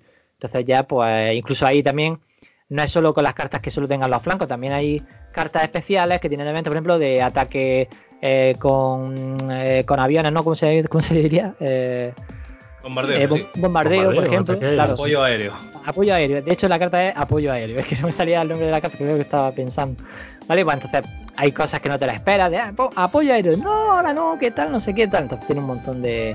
Hay artillería, por ejemplo, también, pues. Sí, hay artillería, hay. Ya digo que además el juego básico solo tiene em, alemanes y. O sea, que tiene el eje y los. que es muy sencillo, pero también tiene el frente ruso. O sea, luego el juego tiene muchas expansiones. Tiene el frente ruso, tiene otro tipo de mapas. incluso hay un libro de campaña que te permite recrear. Mm, eh, como una especie de campaña en el, que, en el que dependiendo de cómo haya quedado la batalla, va hacia un lado o hacia otro. Imaginaros como una especie de, árbol en el que si gana el, el, americano, porque depende un poco de la misión, pero bueno, imaginaros que si va a ganar el americano, pues la, pues la rama va hacia un sitio y si gana el alemán, pues va hacia otro. Entonces podéis cambiar un poco lo que, lo que fue el curso de la, eh, de la batalla real, por así decir, ¿no? de la que de verdad ocurrió las unidades con la que las unidades con la que empieza cada equipo entiendo que dependen de la de la batalla que se esté recreando, ¿no? del escenario, de la por ejemplo, hay batallas en las que eh, a lo mejor los, eh, los alemanes tienen un montón de tanques y de cosas y tal, y los, y, los americanos tienen que aguantar en un sitio donde tienes pocas tropas, y lo que tienes que hacer es intentar aguantar X turnos, por ejemplo. Y ahí tienes que buscarte, buscarte las pipas para poder intentar ir aguantar un poco, porque claro, a lo mejor el americano, el, el alemán tiene unidades infinitas, por así decirlo, él tiene mucha más fuerza que tú, y tú lo que tienes que hacer es, con lo poco que tienes, intentar aguantar, ponerle unas barreras, ponerle, eh, crearle unas barricadas, mmm, ponerle minas, ponerle lo que sea para que no pueda pasar, para que tenga que estar, por ejemplo, cuando tú le pones una alambrada, para eh, tiene que entrar con la unidad de infantería a hacer una tirada para romper la alambrada aguantar en el puente como sea porque hay que salvar al soldado Raya, vamos. O algo así, claro. O sea, eh, es un poco. Lo bueno que tiene el juego es que es un juego. Mm, o sea, que donde puedes ver un poco eh, históricamente qué ocurrió en la guerra y tal, y, pero con unas reglas muy sencillas. Que cualquiera con. O sea, que en, que en 5 minutos, en 10 minutos explican las reglas, porque son no está, no estás limitado a un flanco, ¿no? O sea, a ti te sale que te pueden mover a las unidades del flanco izquierdo, pero tú puedes ir desplazando esas unidades hasta el flanco central, por ejemplo. Sí, claro que sí. O sea, no, o sea simplemente eso te indica. Eh, de hecho, ahí están muchas de las. De, eh, de, la groma de los buenos jugadores, por ejemplo. Allí, aquí entramos a. a, a un poco al, nivel pro, ¿no? Si tú ves que ya se ha jugado muchas cartas de un flanco, a lo mejor quedan ya pocas cartas antes de que se vuelva a barajar el mazo de ese flanco. Entonces dices, bueno, a lo mejor hasta dentro de un par de turnos no voy a poder usar ese flanco. Entonces, voy a prepararme esta carta y tal. A lo mejor voy a intentar que el otro juegue su carta de alguna forma, de su flanco, a lo mejor que de las pocas que quedan, para yo, cuando vea que ya no puede tener, ya veo que no está tirando por ahí, yo cojo, juego mi carta del flanco y a lo mejor él se va a comer los tanques, se va a comer lo que sea. Entonces ya hay un poco ya, ya os digo, que tiene el juego mucha, mucha chicha. Pues este sí, este, este sí me, ha gustado. Aparte he visto que son 48 euritos, es una cosa asequible. Tiene tanques. Es, importante, Javi, no te rías, el precio es algo importante. Oye, aquí nos has puesto un escenario de la Segunda Guerra Mundial, que es el desembarco. En la Primera Guerra Mundial eh, había alguna figurita del Renault F-17 o... el, de la, el de la Gran Guerra acaba, ha salido hace una semana. Yo todavía no lo he podido jugar. Ah, Entonces no te puedo decir exactamente todo lo que tiene. Lo que sí sé que tiene que tiene eh, artillería y tal, que tiene reglas diferentes y nuevas para ciertas cosas de la Segunda Guerra Mundial. O sea, primero De la la primera. Primera Guerra Mundial. Eh, pero no sé qué, qué vehículos tiene, ni si tiene caballos, tal. Pues yo creo que debería tener caballos también, ¿no? O algo así. Hombre, no lo sé. eh, siendo batalla, igual no. Bueno, no lo sé, la verdad es que. eh, Eh, yo para sé solo que- Para transporte en la Primera Guerra Mundial sí, pero para batalla yo creo que no. ¿eh? Yo ese me lo he pedido para Reyes, no sé si llegará o no llegará. ese, ese me lo he pedido para Reyes, no, No sé Ya si- nos harás un DLC de este programa entonces. ¿eh? Sí. Hombre, este Eh, tiene, la verdad que tiene muy buena pinta. Y si dices que las reglas son sencillitas, como para jugar con niños o no tanto. Eh, a ver, una cosa buena que tiene este juego es que yo, por ejemplo, este juego juego, también juego, eh, se puede jugar dos jugadores en el mismo flanco, es decir, en el mismo bando, que eso también estaría guay. Por ejemplo, eh, no he jugado yo con el niño, pero bueno, de todas formas, la verdad es que lo malo que tiene el niño es que te dice las cartas, y esta, que vamos a jugarla allí, entonces ya te le sopla al otro la carta que tienes, ¿no? Pero, pero yo creo que este, mm, quizá para el de 10 puede ser. Yo creo que para el de 10 sí. Yo creo que para el de 10 sí, dependiendo un poco de que tú eh, veas un poco de decir, porque como la carta te dice un poco qué puedes mover y él ve las unidades que tiene y tal, nada más que por la gracia de matarte las unidades, yo creo que se lo pasa bien. A lo mejor lo suyo es que un adulto esté un poco guiándolo. Pero la parte estratégica y tal, mm, bien. No sé, hombre, tener en cuenta que también hay reglas de altura. Y o sea que si está, si uno está arriba y el otro está abajo, tiene más posibilidades de hacer daño. Hay. Total, que tampoco quiero entrar mucho en detalle de ciertas cosas, pero bueno, que tiene mucho detalle, pero incluso si quieres, puedes ciertas reglas, las obvias, y simplemente pues jugar una batalla, explicarle qué es esa batalla, incluso eh, mm, hay por ahí una lista de en una web que te, cada una de las batallas tiene una película y puedes ver la película y luego ver la batalla. O sea, y luego hacer la batalla. Eso también es una cosa bastante guay, que es la parte de eh, literatura o de, o de películas que puedes ver sobre esa batalla para un poco cuando te pones a jugar, pues dices, ah, mira, pues esto era tal cosa, por eso está aquí o eso está, y le da mucha más, da mucha más chicha todavía a la partida. Pues la verdad es que tiene muy, tiene muy buena pinta y visualmente, bueno, como todos estos, ¿no? Porque la precioso, verdad es que acostumbrado a lo que estamos acostumbrados, los que no tenemos ni idea de, de juegos de mesa y tal, la verdad es que visualmente están curradísimos todos, ¿eh? O sea, hasta ahora todo lo que nos has, lo que nos has enseñado tiene muy, muy buena pinta. Ya digo, y lo mejor que tiene es que es muy asequible. O sea que mm, cualquiera que le guste un poco el tema, se lo va a pasar alucinante. Y con un poco de explicación a la otra persona que a lo mejor, pues siempre hay alguien que se tiene que leer las reglas, ¿no? con un poco de explicación a la otra persona también lo va a disfrutar un montón. Mm, cojonudo, pues. Pues si te parece, pasamos al siguiente de, de estrategia, que, que me, ha, me ha molado este rollillo. A ver qué, qué nos traes ahora. Vale. eh, pues vamos a hablar del Twilight Struggle. ¿Vale? Este juego es un wargame en el que eh, no hay batalla en sí. Es un juego político. ¿Vale? Entonces lo que se hace en este juego es que eh, tú eh, vas creando influencia en los países. Este juego va sobre la... sobre, sobre la Guerra Fría. ¿Vale? Entonces el objetivo es, mm, por así decir, mm, putear al contrario sin que provoque la Tercera Guerra Mundial. Es decir, que tú tienes que tirar de la madeja todo lo que puedas sin provocar la Tercera Guerra Mundial. Porque si la provocas pierdes la partida. ¿Vale? Esa es una de las formas de perder la partida. Que alguno de los dos jugadores tense tanto la cuerda que la rompa y se provoque la Tercera Guerra Mundial. Entonces todo el juego eh, va desde la creación de la OTAN, eh, la carrera espacial, eh, todas esas cosas que estaban en aquella época en las que los jugadores pueden modificar la historia para que ocurran cosas que en realidad no ocurrieron históricamente. Y por ejemplo la creación de la OTAN, o, o sea, hay, o sea, todo lo que es política por así, geopolítica, está en el juego. Eh, eh, China, de hecho, eh, hay una carta muy, muy interesante que es la carta de China que se va pasando entre los dos jugadores. Porque China a veces está con el bando ruso y a veces está con el bando americano, ¿no? Depende de lo que, a China le interese. Entonces, China, por ejemplo, es una carta que tú tienes en la mano en la que. No lo he explicado la verdad. Bueno, el juego funciona con. eh, el juego funciona con cartas. Es como una. eh, tú las cartas tienen un texto de evento y digamos como una especie de unos puntos de acción.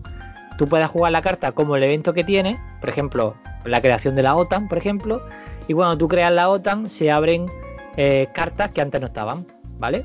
Por ejemplo, uno no puede eh, uno no puede jugar una carta que esté relacionada con la OTAN si antes no se ha jugado la carta de que se crea la OTAN, ¿vale? ¿Me seguí un poco? Mm, La verdad es que no. Vale, pues entonces empiezo de nuevo. Imaginaros. Sí, sí, porque es que lo veo Vale, muy, muy complejo. Empiezo de nuevo. Imaginaros un tablero como el del RIS, en el que hay muchas casillas donde puedes poner eh, fichas, ¿vale? Y las fichas representan la influencia que tú tienes en ese país. Cuando empieza la partida, son los Estados Unidos contra Rusia, o sea, los comunistas contra, ¿vale? Contra, contra Estados Unidos y tal, ¿no? Eh, bien, vale. Entonces el juego va sobre de que un jugador lleva a los comunistas y el otro jugador lleva a los americanos. Y están en, el, eh, en esta lucha eh, de Strange en el que hacían golpes de estado en, ciertas, en ciertos lugares para conseguir el poder, pero sin que hubiera una guerra abierta como hubo en la segunda, Guerra- la tercera, la segunda guerra mundial, ¿vale? ¿Hasta ahí bien? Sí, sí, hasta aquí sí. Vale, entonces los jugadores lo que hacen es jugar con un mazo de cartas. Tú tienes unas cartas y las cartas tienen unos puntos que valen para hacer cosas o tienen un texto, un texto de un evento. Entonces ese texto del evento te dice, por ejemplo, pues se crea la OTAN. Vale, pues a partir de ahora las cartas no sé qué, y entonces tiene un texto que explica qué es lo que pasa cuando está la OTAN. Entonces tú ves esas cartas, entonces tú decides, pero puede ser que al ruso le toque la carta de la OTAN que no le interesa, ¿vale? Porque a lo mejor por, evidentemente, a los comunistas la OTAN yo creo que era lo que, lo menos le interesaba, ¿no? Vale. eh, entonces hay cartas que benefician al, al- al lado americano y hay cartas que benefician al lado ruso. Entonces hay veces que el ruso no le queda más remedio que jugar un evento para poder hacer una acción que él necesita. Entonces es un poco... El juego funciona un poco con el manejo de tu mazo. Porque hay eventos que tú tienes en tu mano que son del otro jugador que no te queda más remedio que jugar para poder hacer cosas y el otro jugador a, la- a la- lo mismo, ¿vale? O sea que los dos tenéis cartas que son del otro bando, entonces tú tienes que intentar un poco a veces qué carta juego que sea la menos mala y que no me putee mucho a mí, ¿no? Entonces ahí está un poco y no sé si me seguís, no sé si... Sí, sí, sí, sí, se entiende Ahora sí, ¿no? Sí. Vale, entonces imaginaros que tenéis cartas que no le benefician a tu bando. Entonces, al final tienes que jugar las cartas que tienes en la mano, porque te tienes que ir poco a poco deshaciendo de cartas. Entonces tienes que buscar el momento menos malo para soltar cierta carta. Y que además. Tiene que ser una carta- mano que se libere, o sea, que, que Cuba se alíe con los, con los rusos o Por que ejemplo. te caigan tres bombas nucleares. Entonces tienes que Eso. elegir, ¿no? Por ejemplo. Eh, de hecho, lo- lo- los misiles. Los misiles de Cuba y tal, esa carta está. ¿Vale? es decir, todas las cartas de toda esa guerra fría que hubo en. eh, desde. Bueno, supongo que sería, pues no lo sé. ¿Desde qué año sería la guerra fría? Desde Pues no los. sé, pero tú desde el calculas 60 y desde, pico, ¿no? desde que se desde- acabó la Segunda Guerra Mundial. Un Claro, desde el adelante. claro, desde, desde el 40 y algo, ¿no? Supongo es que, claro, ya abro de memoria ya un poco. Hasta el 80 y algo, ¿no? Más o menos fue la Guerra Fría. Sí, el 90 sería, ¿no? Incluso en el 90 tú crees que tanto llegaría, bueno, puede ser. No pasa nada, no importa. No, O sea, lo- que no son- lo recuerdo, son- no lo recuerdo exactamente el año. Vale. Eh, bueno, pues eso se trata un poco de. Y además las cartas pu- pueden provocar que se. que, que- que haya eh, la tercera guerra mundial. Y, si tú por jugar una carta provoca. Aunque esa carta sea del otro bando, provo- provoca que, que estalle la tercera guerra mundial, pues pierde la partida. Aparte también se puede ganar por mm, cuando tú haces ciertas cosas, eso te da eh, puntos porque tú conquistas, tú lo que haces es como conquistar zonas, ¿vale? Como si fuera el RI tú con la, influencia que tú pones, imaginaros que las fichitas del RIS son tu influencia, ¿no? Tú vas poniendo fichitas por el mapa y eso hace que tú vayas controlando países, ¿vale? Y luego tiene mecánicas para intentar derrocar a un gobierno, por ejemplo, que los rusos han puesto un gobierno en Arabia Saudita y tú, y tú quieres echarlo de allí, pues tienes una especie de mecánica para hacer un golpe de estado, ¿vale? Bueno, tiene, tiene mucho rollo, pero el juego realmente eh, es sencillo de jugar, aunque la verdad es que la explicación, incluso sin ver el tablero, es todavía más complicada. Pero vosotros imaginaros que como tú tienes unas cartas en las manos y, tú ves que la carta tiene un texto, el texto está en castellano por supuesto, y te dice lo malo o lo bueno que te hace, pues tú ya decides cuándo soltarlo. Ah, pues mira, voy a imaginar un poco el Magic, pero bueno, no así exactamente, ¿no? Mira, voy a soltar esto que ahora mismo no es la que mejor me viene, pero si. Pero es la menos mala que tengo, ¿no? Y ahora con estos puntos, pues lo que voy a hacer es dominar estos países y tal. ¿No? Pues el otro le llegó a su turno y dice, venga, pues yo juego esta carta y lo que voy a hacer es mm, pues ponerme en estos sitios. Entonces cada uno va poniendo influencia en unos países y eso al final, el que tenga más influencia en ciertos países, pues va dominando la zona. Y al final hay momentos, hay, hay ciertas reglas que generan el final de la partida. Entonces, si no se provoca ninguna guerra mundial por ninguno de los jugadores, pues el marcador que hay no es un marcador de puntos típico en el que, que eso, esa mecánica me encanta. En el que, por ejemplo, si los americanos ganan puntos, lo que hace es que eh, el marcador es como es solo un peoncillo que se va moviendo de izquierda a derecha. Si está, digamos, imaginaros, si está más a la, más a la derecha, pues sería que va ganando los americanos y cuando sacan puntos los rusos, lo que van haciendo moviendo ese marcador hacia la izquierda. Quiere decir que cuando ganas puntos tú, el bando americano, pues lo, mueves ese marcadorcillo, me Se los que ganas al contrario. Claro, eh, no, en realidad, claro, lo que va haciendo es solo mover ese marcador. Entonces puede ocurrir incluso que el marcador termine la partida y se quede en el centro, que sería que ninguno de los dos gana, ¿vale? Porque está justo en el cero. El, pues, mazo, el mazo David se reparte entero al principio de la partida, ¿no? el mazo no se reparte entero, se re- eh, hay como una especie de época. Está, Ah, eh, vale, vale. Entonces, eh, digamos que eh, el juego va abriendo épocas y por eso te digo que el juego es, es amigable, porque en- si tuviera, imagínate, si tuvieras que repartir todo el mazo y tuviera 30 cartas en la mano, te pegaría un tiro. Sí, para ver con cuál, con cuál empiezas a jugar, ¿no? Pero las cartas Claro. no se pueden reutilizar, ¿no? Por- No, una vez se gastan, ya está. o sea que básicamente la mecánica es se reparte la primera, el primer periodo histórico, por decirlo así, del mazo, cada uno empieza a hacer sus jugadas con lo que va ganando influencia, o sea, y la jugada es la carta que claramente me beneficia a mí, la tengo que ir alternando con la carta que menos me perjudica de las que benefician al otro. Claro. Y aparte de otra mecánica más que todavía no he explicado, que es que en el mazo aparecen cartas en las que en ciertos momentos de la historia, digamos que ese país, o sea, que esa zona del mundo tiene cierta importancia y se cuenta la influencia que tiene cada jugador en ese momento de la historia. Por ejemplo, imaginaros que en un momento de la historia Asia es importante, por lo que fuera, ¿vale? Para no entrar un poco en detalle. Entonces se mira cuánta influencia, por ejemplo, tiene Cal en, en- en Indonesia, eh, En Afganistán, eh, donde en. Afganistán y tal. Y pues si Cal tiene más influencia que tú en ese sitio, pues a lo mejor Cal gana 5 puntos y tú ganas 3. Entonces, pues así se mueve Eh, un poco el marcador. eh, parece O sea un que- juego muy interesante, pero ¿esto, ¿esto es un wargame? Esto es un wargame en el que. mm, En el que no hay En guerra. el que no hay. es- sí que hay guerra porque sí hay golpes de estado y tal y sí se lanzan unos dados, pero es muy abstracta, por así decir. Es quizás el wargame más euro, por así decir, ya ahora ya que sabéis lo que es un euro, es más abstracto, por así decir, que hay. Pero a mí me, me gusta mucho porque, porque es un juego que tiene, si te gusta, o sea, si te gustan las cosas históricas y tal, y, y te gusta esa época de los 80 de Rusia, ver, la americana, la Guerra veo, Fría y tal, lo pues veo más un montón de temas. lo veo más entretenido que el diplomacia, ¿no? Al menos, pero, Sí. pero realmente esto no es un Pero son juegos diferentes, ¿eh? Sí. Eh, el, el sí, sí, esto es un wargame. Lo que pasa que, que es un wargame en Vale. el que. Pero bueno, pero me refiero, es que claro, de todas formas, ¿Dónde eso también es un tropas? Aquí no hay debate. tropas. ¿eh? Bueno, hay influencia, ¿no? Claro, es claro, es que están abstraídas, digamos que, porque claro, este es un momento de la historia en que no hubo una batalla en sí, pero es un momento que- histórico. Y un wargame Entonces, habla de, sí, sí. de- claro, El Pandemic es lo mismo que esto, tío. No, esto no es un wargame. A mí no, no me vendes Bueno, la no. David. Si os parece, el debate si Wargame sí, Sí. Wargame no. Pero dejamos- a mí me ha, costado, me ha costado trabajo pillarlo, pero la verdad es que parece interesante. O sea, al final, cuando más o menos he visualizado lo que sería un turno, Sí. que es lo Sí. que al final yo trato de conseguir de cada uno de estos juegos, al final sí me ha, sí, sí me ha picado el gusanillo y decía, "Ah, pues mira, molaría ver, porque aparte entiendo que todas las cartas, la- los eventos históricos que va mencionando y tal, son reales, ¿no? O sea, Sí, que- son todos, que- todos son. eh, de hecho, eso es lo mejor que tiene el juego. Por eso este juego ha estado durante, yo creo que unos 10 años, el número uno de la, de la página más importante de juegos de mesa que hay.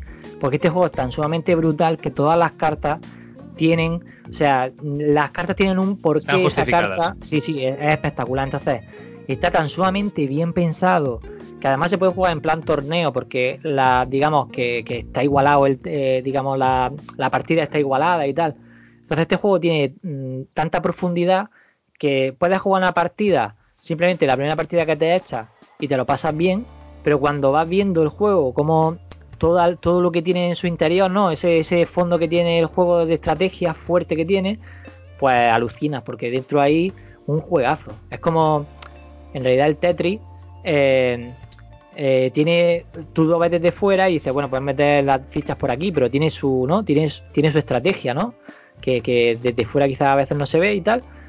Pues a este juego le pasa igual. Tú puedes jugar una partida en el que es que te lo pasas bien jugando unas cartas y tal, y simplemente tú vas, conforme te vas saliendo las cartas, vas jugando y te lo pasas bien. A que si cuando tú llegas un poco más a profundizar en el juego, pues tiene una profundidad brutal. Y además, lo bueno que tiene es el, el tema que, que, que aprende un montón de historia, nada más que por curiosidad de ciertas cosas que pasan y dice, oye, pero ¿y esto de los de, de la rebelión india, no sé qué, esto qué es? Y te va a un libro, te va a bibliografía y empiezas a leer sobre eso y, y está súper guay. Bueno, pues después del plato fuerte, David, ya que este es el juego que tantos Sí. premios ha llevado y ha estado el mejor durante tantos años, pues hombre, a- me mola que el último. vayamos de los ligeros, ¿no? Claro, el último de, de los grupos que nos ha puesto aquí sea Party Games ligeros. Porque, oye, yo ya te digo, el juego me ha acabado interesando, pero al principio me iba a explotar la cabeza, decir, ¿cómo cojones se juega esto, no? Pero seguro que los party games ligeros estos, estos los controlo, vamos, como, como nada, estos que son la oca, ¿no? ¿Quieres jugar un juego? Atmosphere, el juego de tablero con vídeo. Yo soy el Gatekeeper. Si te llama, respóndele. ¡Contéstame! Sí, mi gatekeeper. Vive una carrera contra el tiempo. Vive tu peor pesadilla con Atmosphere. Bueno, no tanto, pero son juegos que la idea es que, pues, bueno, pues que sean desenfadados, que las reglas son, que sean juegos para divertirte, sin más. Muchas veces, lo- que el objetivo principal sea que todo el mundo se divierta y ya está, sin mucho más. O sea, un poco la idea de, de los parties. Pues venga, ¿con cuál de ellos nos vamos a divertir? Uy, pues la verdad es que no sé por dónde empezar, pero bueno, vamos a empezar por el, por el primero misma, mismamente, ¿no? Venga. Que es el Fórmula D. Vale, el Fórmula D. El Fórmula D es un juego muy sencillo, pero que si se juega con la gente, digamos, adecuada y con ganas de pasárselo bien, te lo pasas súper bien. Porque es un prácticamente es un tiradado. O sea, mm, tú tienes mm, dados de muchas caras, ¿vale? Y cada dado de esas caras, hay un dado de 4 caras, un dado de 6 caras, un dado de 8 caras, un dado de 12 caras, un dado de 20 caras y un dado de 30 o algo así, no sé, em, o algo así. O sea, y cada dado representa cada una de las marchas del coche. El Fórmula D es, evidentemente, una carrera de Fórmula 1 en el que los jugadores lo que tienen que hacer es pues, llegar el primero a la meta, ¿vale? Y se puede jugar simplemente así, como he dicho, que tú simplemente eh, llegas a la meta y ya está, pero también tiene reglas para llevar escuderías, por lo tanto juegan dos eh, en equipo y, y dependiendo de las posiciones, pues igual que una carrera de Fórmula 1, el, el- vas puntuando conforme tal y como hay diferentes escenarios, pues si hacéis 5 o 6 escenarios y ya, te lo- ya en plan flip, te lo coges tú con tus colegas y os hacéis una especie de campaña en la que jugáis seis circuitos y a los mejores de los circuitos y hacéis incluso como hacemos nosotros, que ya no flipamos del todo, y hacemos como si fuera, hacemos hasta un periódico de las declaraciones de cada uno de los equipos y cosas, cosas de esas. Madre Nada, nos, lo nos pasamos súper bien, pero, pero en sí es como un evento, ¿no? Esto, este juego lo solemos jugar en verano, ¿no? Porque es el momento más propicio para este tipo de cosas y tal, porque lo solemos sa- sacar en alguna terraza y tal, porque este juego genera muchos mucho, por así decir, muchos aspavientos, muchos gritos, muchos ¡guau! He conseguido no sé qué, no sé cuánto. Entonces, pues esto, en invierno, por la noche, a las 10 de la noche, que se pongan tus colegas a, a, a ver ríos, pues no es tanto, ¿no? Pero la verdad es que para el verano, a, bueno, a nosotros nos encanta, porque te pones en la terraza, te pones con una cervecilla y te no sé qué, y ya te lo pasa, la verdad es que se pasa súper bien. Y el, el juego básicamente es eso, lo que os digo. No sé si habéis entendido un poco cómo le explico. Cada, cada marcha, es decir, si es un dado de cuatro caras, pues te moverás 1, 2, 3, 4. Entonces te mueves menos casillas. Si es un dado de, de 12 caras, pues en lugar de empezar por el 4, ya empezaría a partir del 4. Serían 5, 6, 7, 8, tal. Entonces vas sumando las, las caras. Pero entiendo, ¿Vale? claro, que tú no puedes empezar a correr en sexta marcha, ¿no? No, claro, tiene. eh, De hecho, lo primero que hace es que tira el dado de 20, el dado de 20 lo tiras para ver cómo es tu salida de buena. Si tienes una buena salida, en lugar de empezar por la marcha primera, empiezas por la segunda, que es como que avanzaba un poco más. Ha hecho como una buena salida. Entonces tiene muchas reglillas de ese tipo que son muy sencillas. Y aparte tu, tu, eh, tu coche tiene que, ya te digo, todas esas reglas son opcionales. Por ejemplo, yo para con los niños no las aplico. Los, los coches tienen eh, ruedas, eh, motor, chasis. De hecho, cuando se chocan dos, cuando dos coches están juntos, digamos, en una casilla contigua, los dos tenéis que tirar el dado de 20 para ver si, a ver si alguno pierde algún, o sea, si te choca un poco y pierda y pierde un cacho de coche, ¿no? Y eso le llamamos que dejamos la cagadilla, porque en, el- en el, sue- en el, en el suelo lo que hace es que dejas como una fichita que si alguien pasa por ahí, pues los amortiguadores se le, digamos que se le van gastando. Y la verdad es que el juego eh, es, es muy modulable, es decir, que le puedes meter toda la experiencia, incluso reglas de tiempo, de, cambio de rueda y cosas de esas, hasta simplemente ser un juego en el que vosotros tiráis los dados, vais avanzando y poco más. Es decir, que a mí me gusta mucho porque es muy modulable. Si le quieres meter un poquito más de chicha, le metes más estrategia. Y si lo quieres dejar simplemente para pasarte un ratillo con los niños y tal, pues como los dados se ven muy bien y tal, pues es un juego súper visual, muy bonito, porque los coches son de plástico, eh, pintado además cada una de las escuderías. Y tienes tus boxes que cuando das la primera vuelta, si quieres jugar dos vueltas, porque se puede jugar si quieres simplemente a una vuelta y ya está. O se puede jugar a una vuelta clasificatoria, luego haces dos vueltas y hay una vuelta en la que puedes pasar, parar en boxes, que suele ser lo normal, porque los coches suelen, con la primera vuelta suelen, suelen llegar ya gastallos de rueda y tal. Y, y, es decir, que le pueden meter todo el realismo, por así decir, entre comillas, porque el juego no sigue, sigue siendo un party, por así decir, que tampoco eh, hay demasiada estrategia. Y sí que lo que tiene también es un poco de probar tu suerte, ¿no? Porque muchas veces, como funciona el juego, es que tú dices, bueno, tiro los dados y ya está. Pues no. Cuando el juego, digamos que la zona complicada que tiene el juego son las curvas. Cuando tú llegas a una curva, en la curva te aparece un número. Y ese número es el número de turnos que tu coche tiene que permanecer en esa zona de la curva.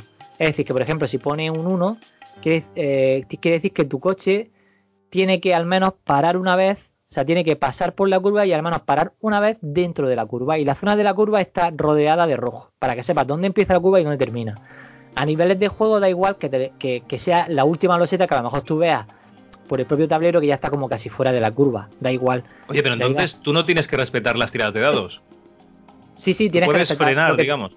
No, no, tú tienes que respetar la tirada de dados, pero puedes usar frenos, puedes usar ruedas y tal, que es lo que gastarían los puntitos que tiene tu coche, que ya eso ya depende un poco del realismo que tú le quieres meter al O juego. puedes, digo porque, por o ejemplo, puedes reducir entras- marcha para tirar con un dado más pequeño, ¿no? Efectivamente, puedes, por Vale, ejemplo, vale, dices, vale. mira, pues reduzco marcha porque voy a entrar en la curva, pues bajo marcha y ahí está un poco la estrategia del juego, que si, muchas veces si te saltas la curva con la tirada, por ejemplo, ¿qué pasaría? Te ha salido, Vale. ¿no? Si te- claro, ahí está la cosa. Si te salta, ya depende de. Perdón. Si te salta una curva, eh, ya depende un poco del tipo de curva que sea. Si es una chicane, que la chicane quiere decir que tiene varias curvas enlazadas, eh, te podría salir. Incluso pegarte la hostia que te haga que te salgas de la carre- te, sa- te salgas de la partida. Que son muy raros, la verdad. Eso casi nunca ocurre, porque ya todo el mundo más o menos le explica bien las cosas y no pasa nada. Y si es una curva, digamos, de unas. La, la normal es una curva normal. Si te pasas de la curva, lo que haces es como que gastas ruedas. Si en algún momento del escenario eh, te has pasado demasiadas curvas y no te quedan ruedas, entonces haría un trompo. Y lo que hace es que el coche lo pones mirando hacia el contrario, como imagino en Mario Kart, como si fuera al revés, ¿no? Cuando te Ujú. sale la flechita de que vas mal. Y en ese turno, digamos, hace un trompo, poner el coche al revés y empezaría a jugar, o sea, empezaría a salir desde la primera marcha, desde el, tab- desde el dado de cuatro caras. Que eso te hace que tienes que meter primera, luego tienes que meter segunda, luego tienes que meter, es decir, que te lentece un montón, es una putada que no. Oye, este tiene buena pinta, ¿eh? Lo harán para los críos. Pues sí, pues es lo que estaba, está- Lo primero que me he hecho, por supuesto, ha ido a ver, he, he ido a ver cuánto ¿no? cuesta esto, ¿no? El 40 pavos, que está bien. Está bien. Pero sobre todo me ha gustado porque he visto que esto se puede empezar en plan muy, muy, muy sencillito. Es decir, mm, elige marcha, tira dado y si te sales en la curva vuelves a empezar y lo hacemos a una vuelta. O sea, es lo primero que se me ha ocurrido así para echar una carrera con los niños y que con el tiempo, poco a poco, puedes ir añadiendo el resto de. Eh, el resto de, de reglas. Me- me- me- sí, este me ha parecido muy, muy chulo. Este para jugar con los niños lo he visto. Vale, pues además tiene otra cosa más del juego. Esta es la cara de Fórmula 1. Pero este juego, porque este juego viene una- de un juego más antiguo anterior, este juego antiguamente era solo así, con la cara de Fórmula 1, pero tiene otra cara, que sería la cara de Too Fast, Too Furious, en el que sería una especie de más Mario Kart, ¿vale? En el que ahí le puedes disparar, le puedes hacer más cosas y tiene mucho, ya es un poco como marca, ¿de? Deja de ser tan estratégico y ya es marca, ¿de? A nosotros nos gusta un poco menos ese, pero para los niños les encanta. Pues, pues la verdad es que tiene muy, muy buena pinta. Lo que pasa es que estoy viendo por aquí varios circuitos que esto que son ampliaciones, que ya la gente se lo ocurra o. Claro, la, fe- la fiebre de Fórmula D pues ya llega a niveles. Ya te he dicho, nuestra enfermedad Ya te he dicho una enfermedad de que nos hacemos nosotros hasta un periódico, nos ponemos en verano y nos hacemos un periódico de total. Pero además, eh, los escenarios es muy fácil, hay ciertas webs que si quieren los. Bueno, ya sabéis que, bueno, no sé si no lo hemos dicho, pero de todo este, de todo este programa que hemos puesto, haremos un post en, el- en la web con enlaces, con todo lo que hablemos aquí, con más información para que lo vea un poco también la gente. Si tiene interés, que vea los juegos, que vea un poco las imágenes, incluso que vea ciertas tiendas y tal. Bueno, total. Eh, hay una web que, os- que te permite imprimir lonas, que serían como los hules de, de la casa, ¿no? El- el- los tapetes, el- con lo que tapas la mesa cuando vas a comer. Pues te los puedes imprimir y tú le puedes poner la imagen que tú quieras. Bueno, pues lo que se suele hacer es que tú coges un tablero de Fórmula D, te lo imprimes en la luna y ya tienes tus tapetes para jugar otro tipo de carreras. Está Pues la verdad bien es que- vestido, eso para el campo de Blood Bowl. macho. También. Muy buena pinta este, ¿eh, Javi. Me parece que tanto tú como yo vamos sí. a acabar echando más de una Te partida. voy a decir una cosa. eh, Ya digo, que es que funciona con que pequeños. casa, alguno me lo ha recomendado David ya. Sí, ¿no? El Carcassonne me lo llevé de Retro Zaragoza porque me lo dijiste tú, por ejemplo. ¿Y qué, cómo funcionó? Bien, bien, los niños bien. eh, Guay, ¿no?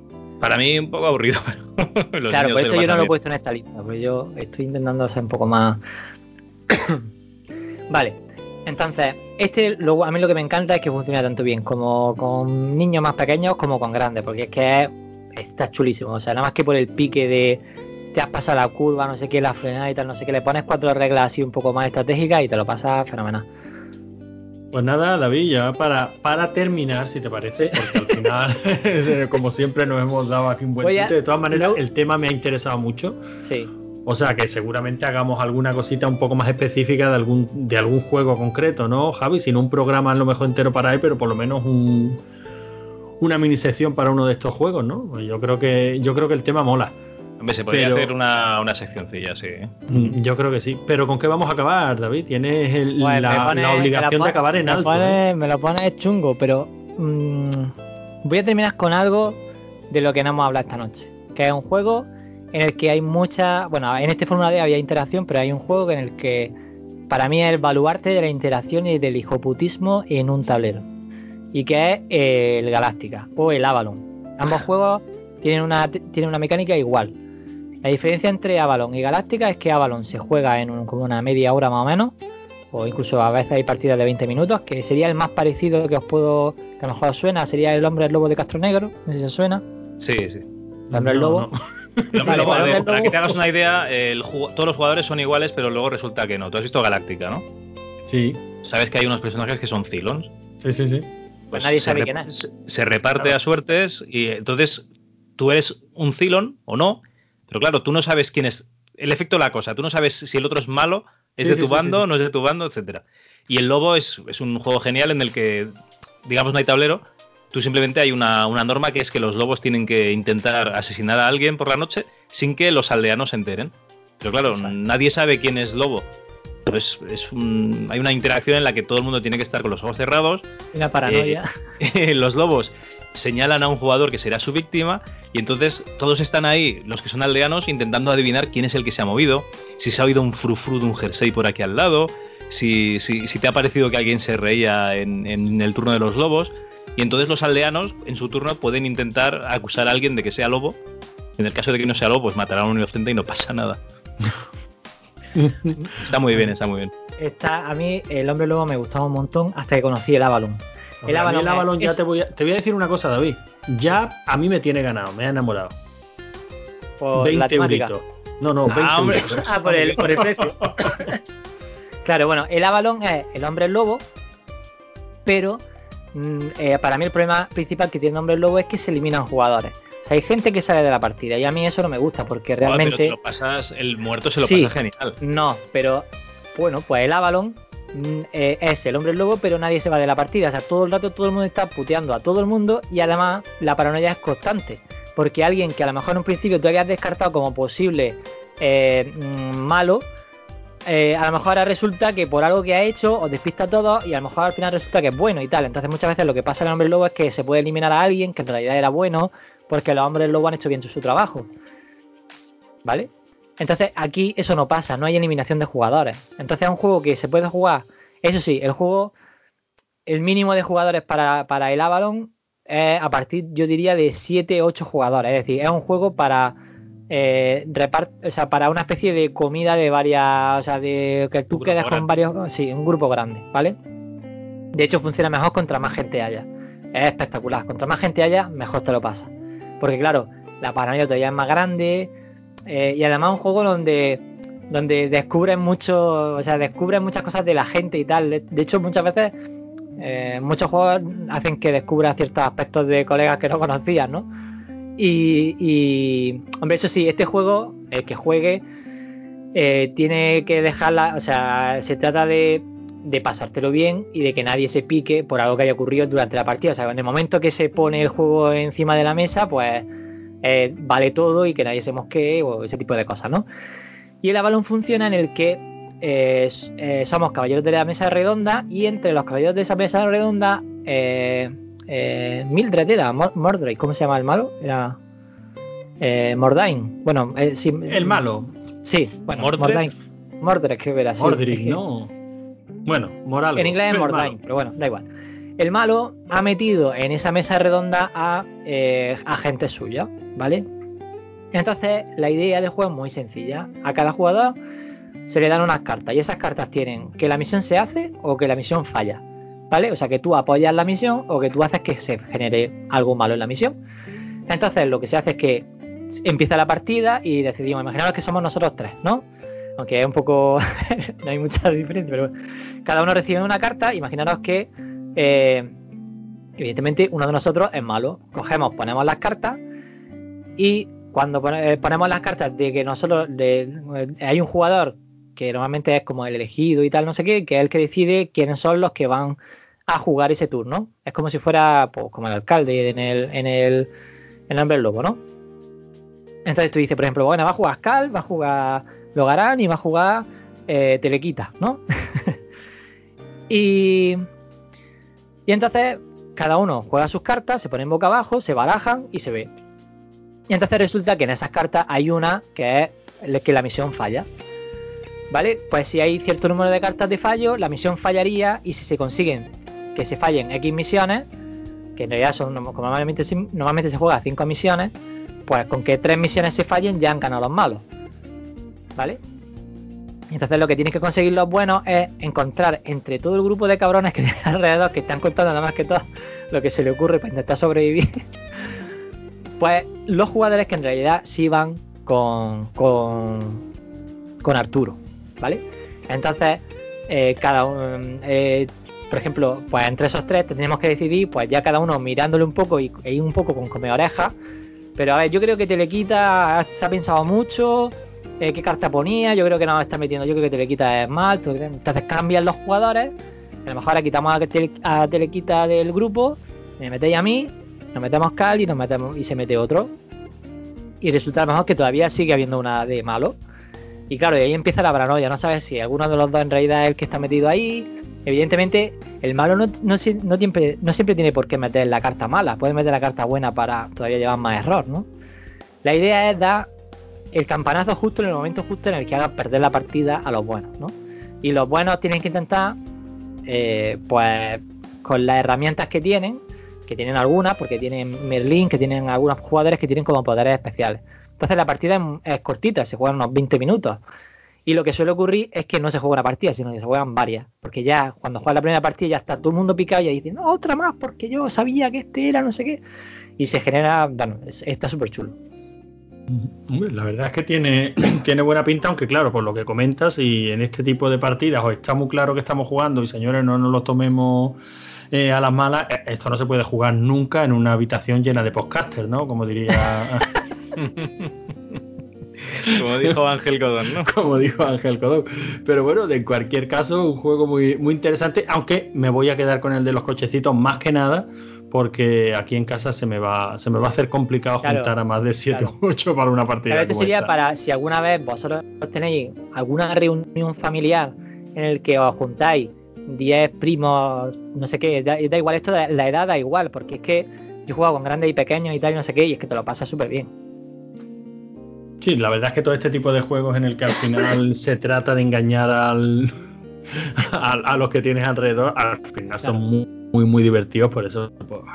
Sí, porque no, se eh, genera una dinámica eh, muy chula. Lo veo igual, jugando con gente que normalmente no, no quiere jugar a juegos de mesa y tal, se lo pasan bien, igualmente. O parece que se lo pasen bien. Pues yo te diría que, hombre, el final ha estado a la altura, David. La verdad es que sí. A mí. Solo me queda decir una cosa. El Galáctica es los hombres lobo o este Avalon, pero en el que se pone, en, en el que juegan cuatro o cinco personas y es mucho más temático porque es Galáctica.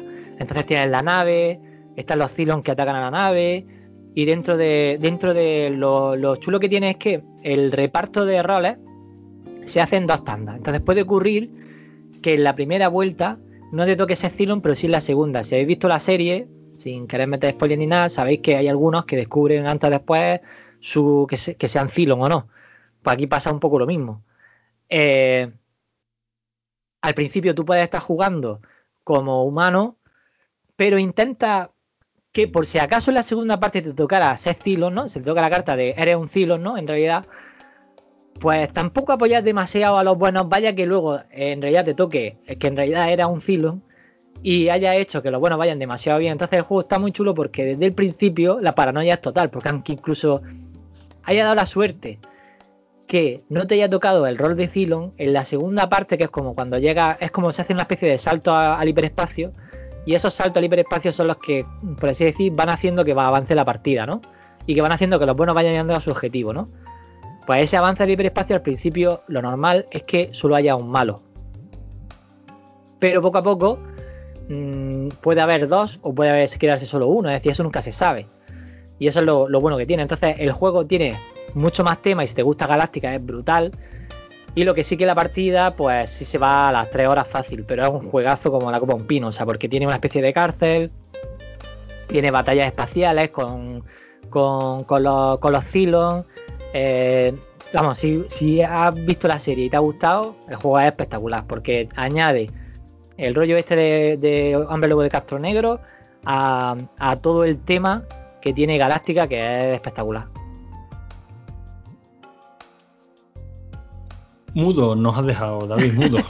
Es decir, que, es decir, que he jugado un par de turnos. Lo que pasa es que con los críos y tal, en una casa rural, pues al final me tuve que ir a hacer otras, eh, otros menesteres. ¿A Galáctica, Galáctica, Javi? Sí, sí, no, si tengo un grupo de amigos que le van los juegos de mesa cuando nos reunimos. Lo que pasa es que, que a mí de momento me ha tocado unos años con críos pequeños que no, que no he podido. Bueno, pues yo te lo recomiendo a muerte. Ahora que los niños van creciendo, Javi, eh, tenemos la oportunidad de oro de, de- de montar aquí una sección juegos de mesa en rigor y criterio, aunque solo sea para que nosotros, no, que solo sea para que nosotros mismos nos vayamos enterando a ver por dónde metemos, por dónde metemos mano. En cualquier caso, bueno, desde que arrancamos ya vamos para la para las dos horitas. Hemos tocado en la agrícola, eh, Imperial Assault, ¿qué, qué más hemos hecho? Castillos de Castillo de- Borgoña, Memoir, La Gran Guerra, el Twilight Struggle, el Fórmula D, Avalon. Bueno, yo creo que un buen puñadito de juegos de mesa para más o menos hacernos una idea muy general, sin ánimo de profundizar en ninguno, sin ser especialistas en el tema, ni Javi ni yo. Tú creo que controlas bastante como para que nos puedan mantener informados de todo esto. Y bueno, David, yo creo que lo que queda es ese post que pongamos en, la, en la página, en rigorycriterio.punto, es la nuestra, ¿no? Sí. Sí, sí, punto es, punto es. Es que creo que, no lo, hemos- que- creo que no lo hemos dicho nunca, Javi. Entonces, no está de más recordar que la gente nos puede encontrar ahí, ¿no? www. Eso ya no se dice, ¿verdad, Javi? No, no, ahora ya no. Joder, con lo que a mí me molaba. En fin, rigorycriterio.es. Ahí en breve colgaremos eh, el post para que la gente pueda por lo menos echar un vistacillo a las imágenes de estos juegos. A mí el tema me ha convencido, yo creo que es muy interesante y como aquí estamos dispuestos a hablar de todo aquello que nos puede interesar, yo creo que este tema caerá alguna que otra vez. Así que por mi parte nada, David, muchas gracias. Si quieres dar alguna conclusión. Sí, bueno, yo solo quería decir que la idea de esto era, no sé si lo he conseguido, que era presentar un poco este mundillo, haceros por, una- por lo menos que tuvierais un escaparate de lo que un poco hay, aunque evidentemente no es todo. Ni siquiera hemos podido hablar de todo lo que habían puesto, porque yo sabía que era demasiado, pero bueno, yo he intentado un poco poner un poco de todo. Eh, si la gente quiere una segunda parte, pues podemos hacer una segunda parte, no hay problema. De hecho, ya ves, ahí eh, no, no hemos hecho ni la mitad de las cosas que tenían puestas. Pero bueno, no importa. La idea es un poco que se viera un poco que cuando fuera a Snack y viera ahí un juego que veis que es un poco abstracto, que tiene ahí fichitas y tal, no sé qué, pues sepáis que puede ser un euro, porque tiene eh, ciertas, ciertos aspectos. Luego que si veis otro juego que es más temático, pues sabéis que, eh, que tiene un poco más de caos y que en realidad ahí pues tiene mucho, tiene mucho más mm, peso la parte del tema y no tanto el, ¿no? Eh, la mecánica en sí. Y luego pues que están los Wargames, que son juegos que si te gusta la historia los periodos históricos hay desde, desde eh, la guerra de, si te gusta brejar o cualquier momento histórico, yo por ejemplo hay un juego que me encanta de, de que se llama Hammer of Scots, que el, el, el, ¿no? el Hammer es el martillo de los escoceses, que va sobre la, eh, la película de Braveheart. Hostia, pensaba que era de, una, de un carpintero, tío. No, no. bueno, es que se, se, le llamaba así al rey este y tal. Total, eh, pues hay juegos que hablan de todas esas batallas y tal. Lo que pasa es que yo aquí solo he intentado que sean juegos que sean eh, para varios jugadores, que estuvieran en castellano y que los pudierais comprar ahora en Navidad por si acaso os llamaba alguno la atención. Entonces he intentado un poco que, que fuera así, que nada que fuera coleccionable ni con una cosa un poco así eh, que, tenga un principio y un fin y que no tuviera eh, necesidad de comprar nada extra, que no fuera un Magic o cosas así, que, que compra un mazo y necesita X mazos más para poder jugar y pasártelo bien, ¿no? Aquí simplemente son, tú compras ese juego y ese juego está completo. Evidentemente muchos juegos tienen, como os lo habéis dicho antes, DLC que le añaden cosas, pero el juego en sí per se funciona perfectamente y te lo pasa súper bien. Pues genial, yo creo que si esa era la idea, David, conseguida, por lo menos por mi parte, está. Venga, Javi, que has estado muy calladito, despídete tú y, recuérdale a nuestros oyentes lo maravillosos que somos, donde nos pueden encontrar y que esto es rigor y criterio. Anda. Pues ya lo has dicho tú, nos podéis encontrar en rigoricriterio.es, sin las tres W. Eh, nos podéis encontrar en Twitter, nos podéis dar la turra, bueno, os podemos dar la turra por Spreaker, por un montón de sitios donde nos ha dado de alta Logarán. Y aparte de eso, pues nada, eh, yo creo que ha sido bastante interesante la charla de juegos de mesa. El Fórmula D seguro que cae y ya comentaremos si, si realmente ha cuajado o no el juego en, en, nuestras casas. Si los niños han dicho que esto es una mierda y quieren jugar a la OCA o, o si no, por el contrario, les ha encantado. Eso ya lo iremos comentando en futuros programas. Oh, guay. Pues bien, perfecto. Entonces, decimos todos adiós con la manita. Venga. Adiós. Hasta la vista.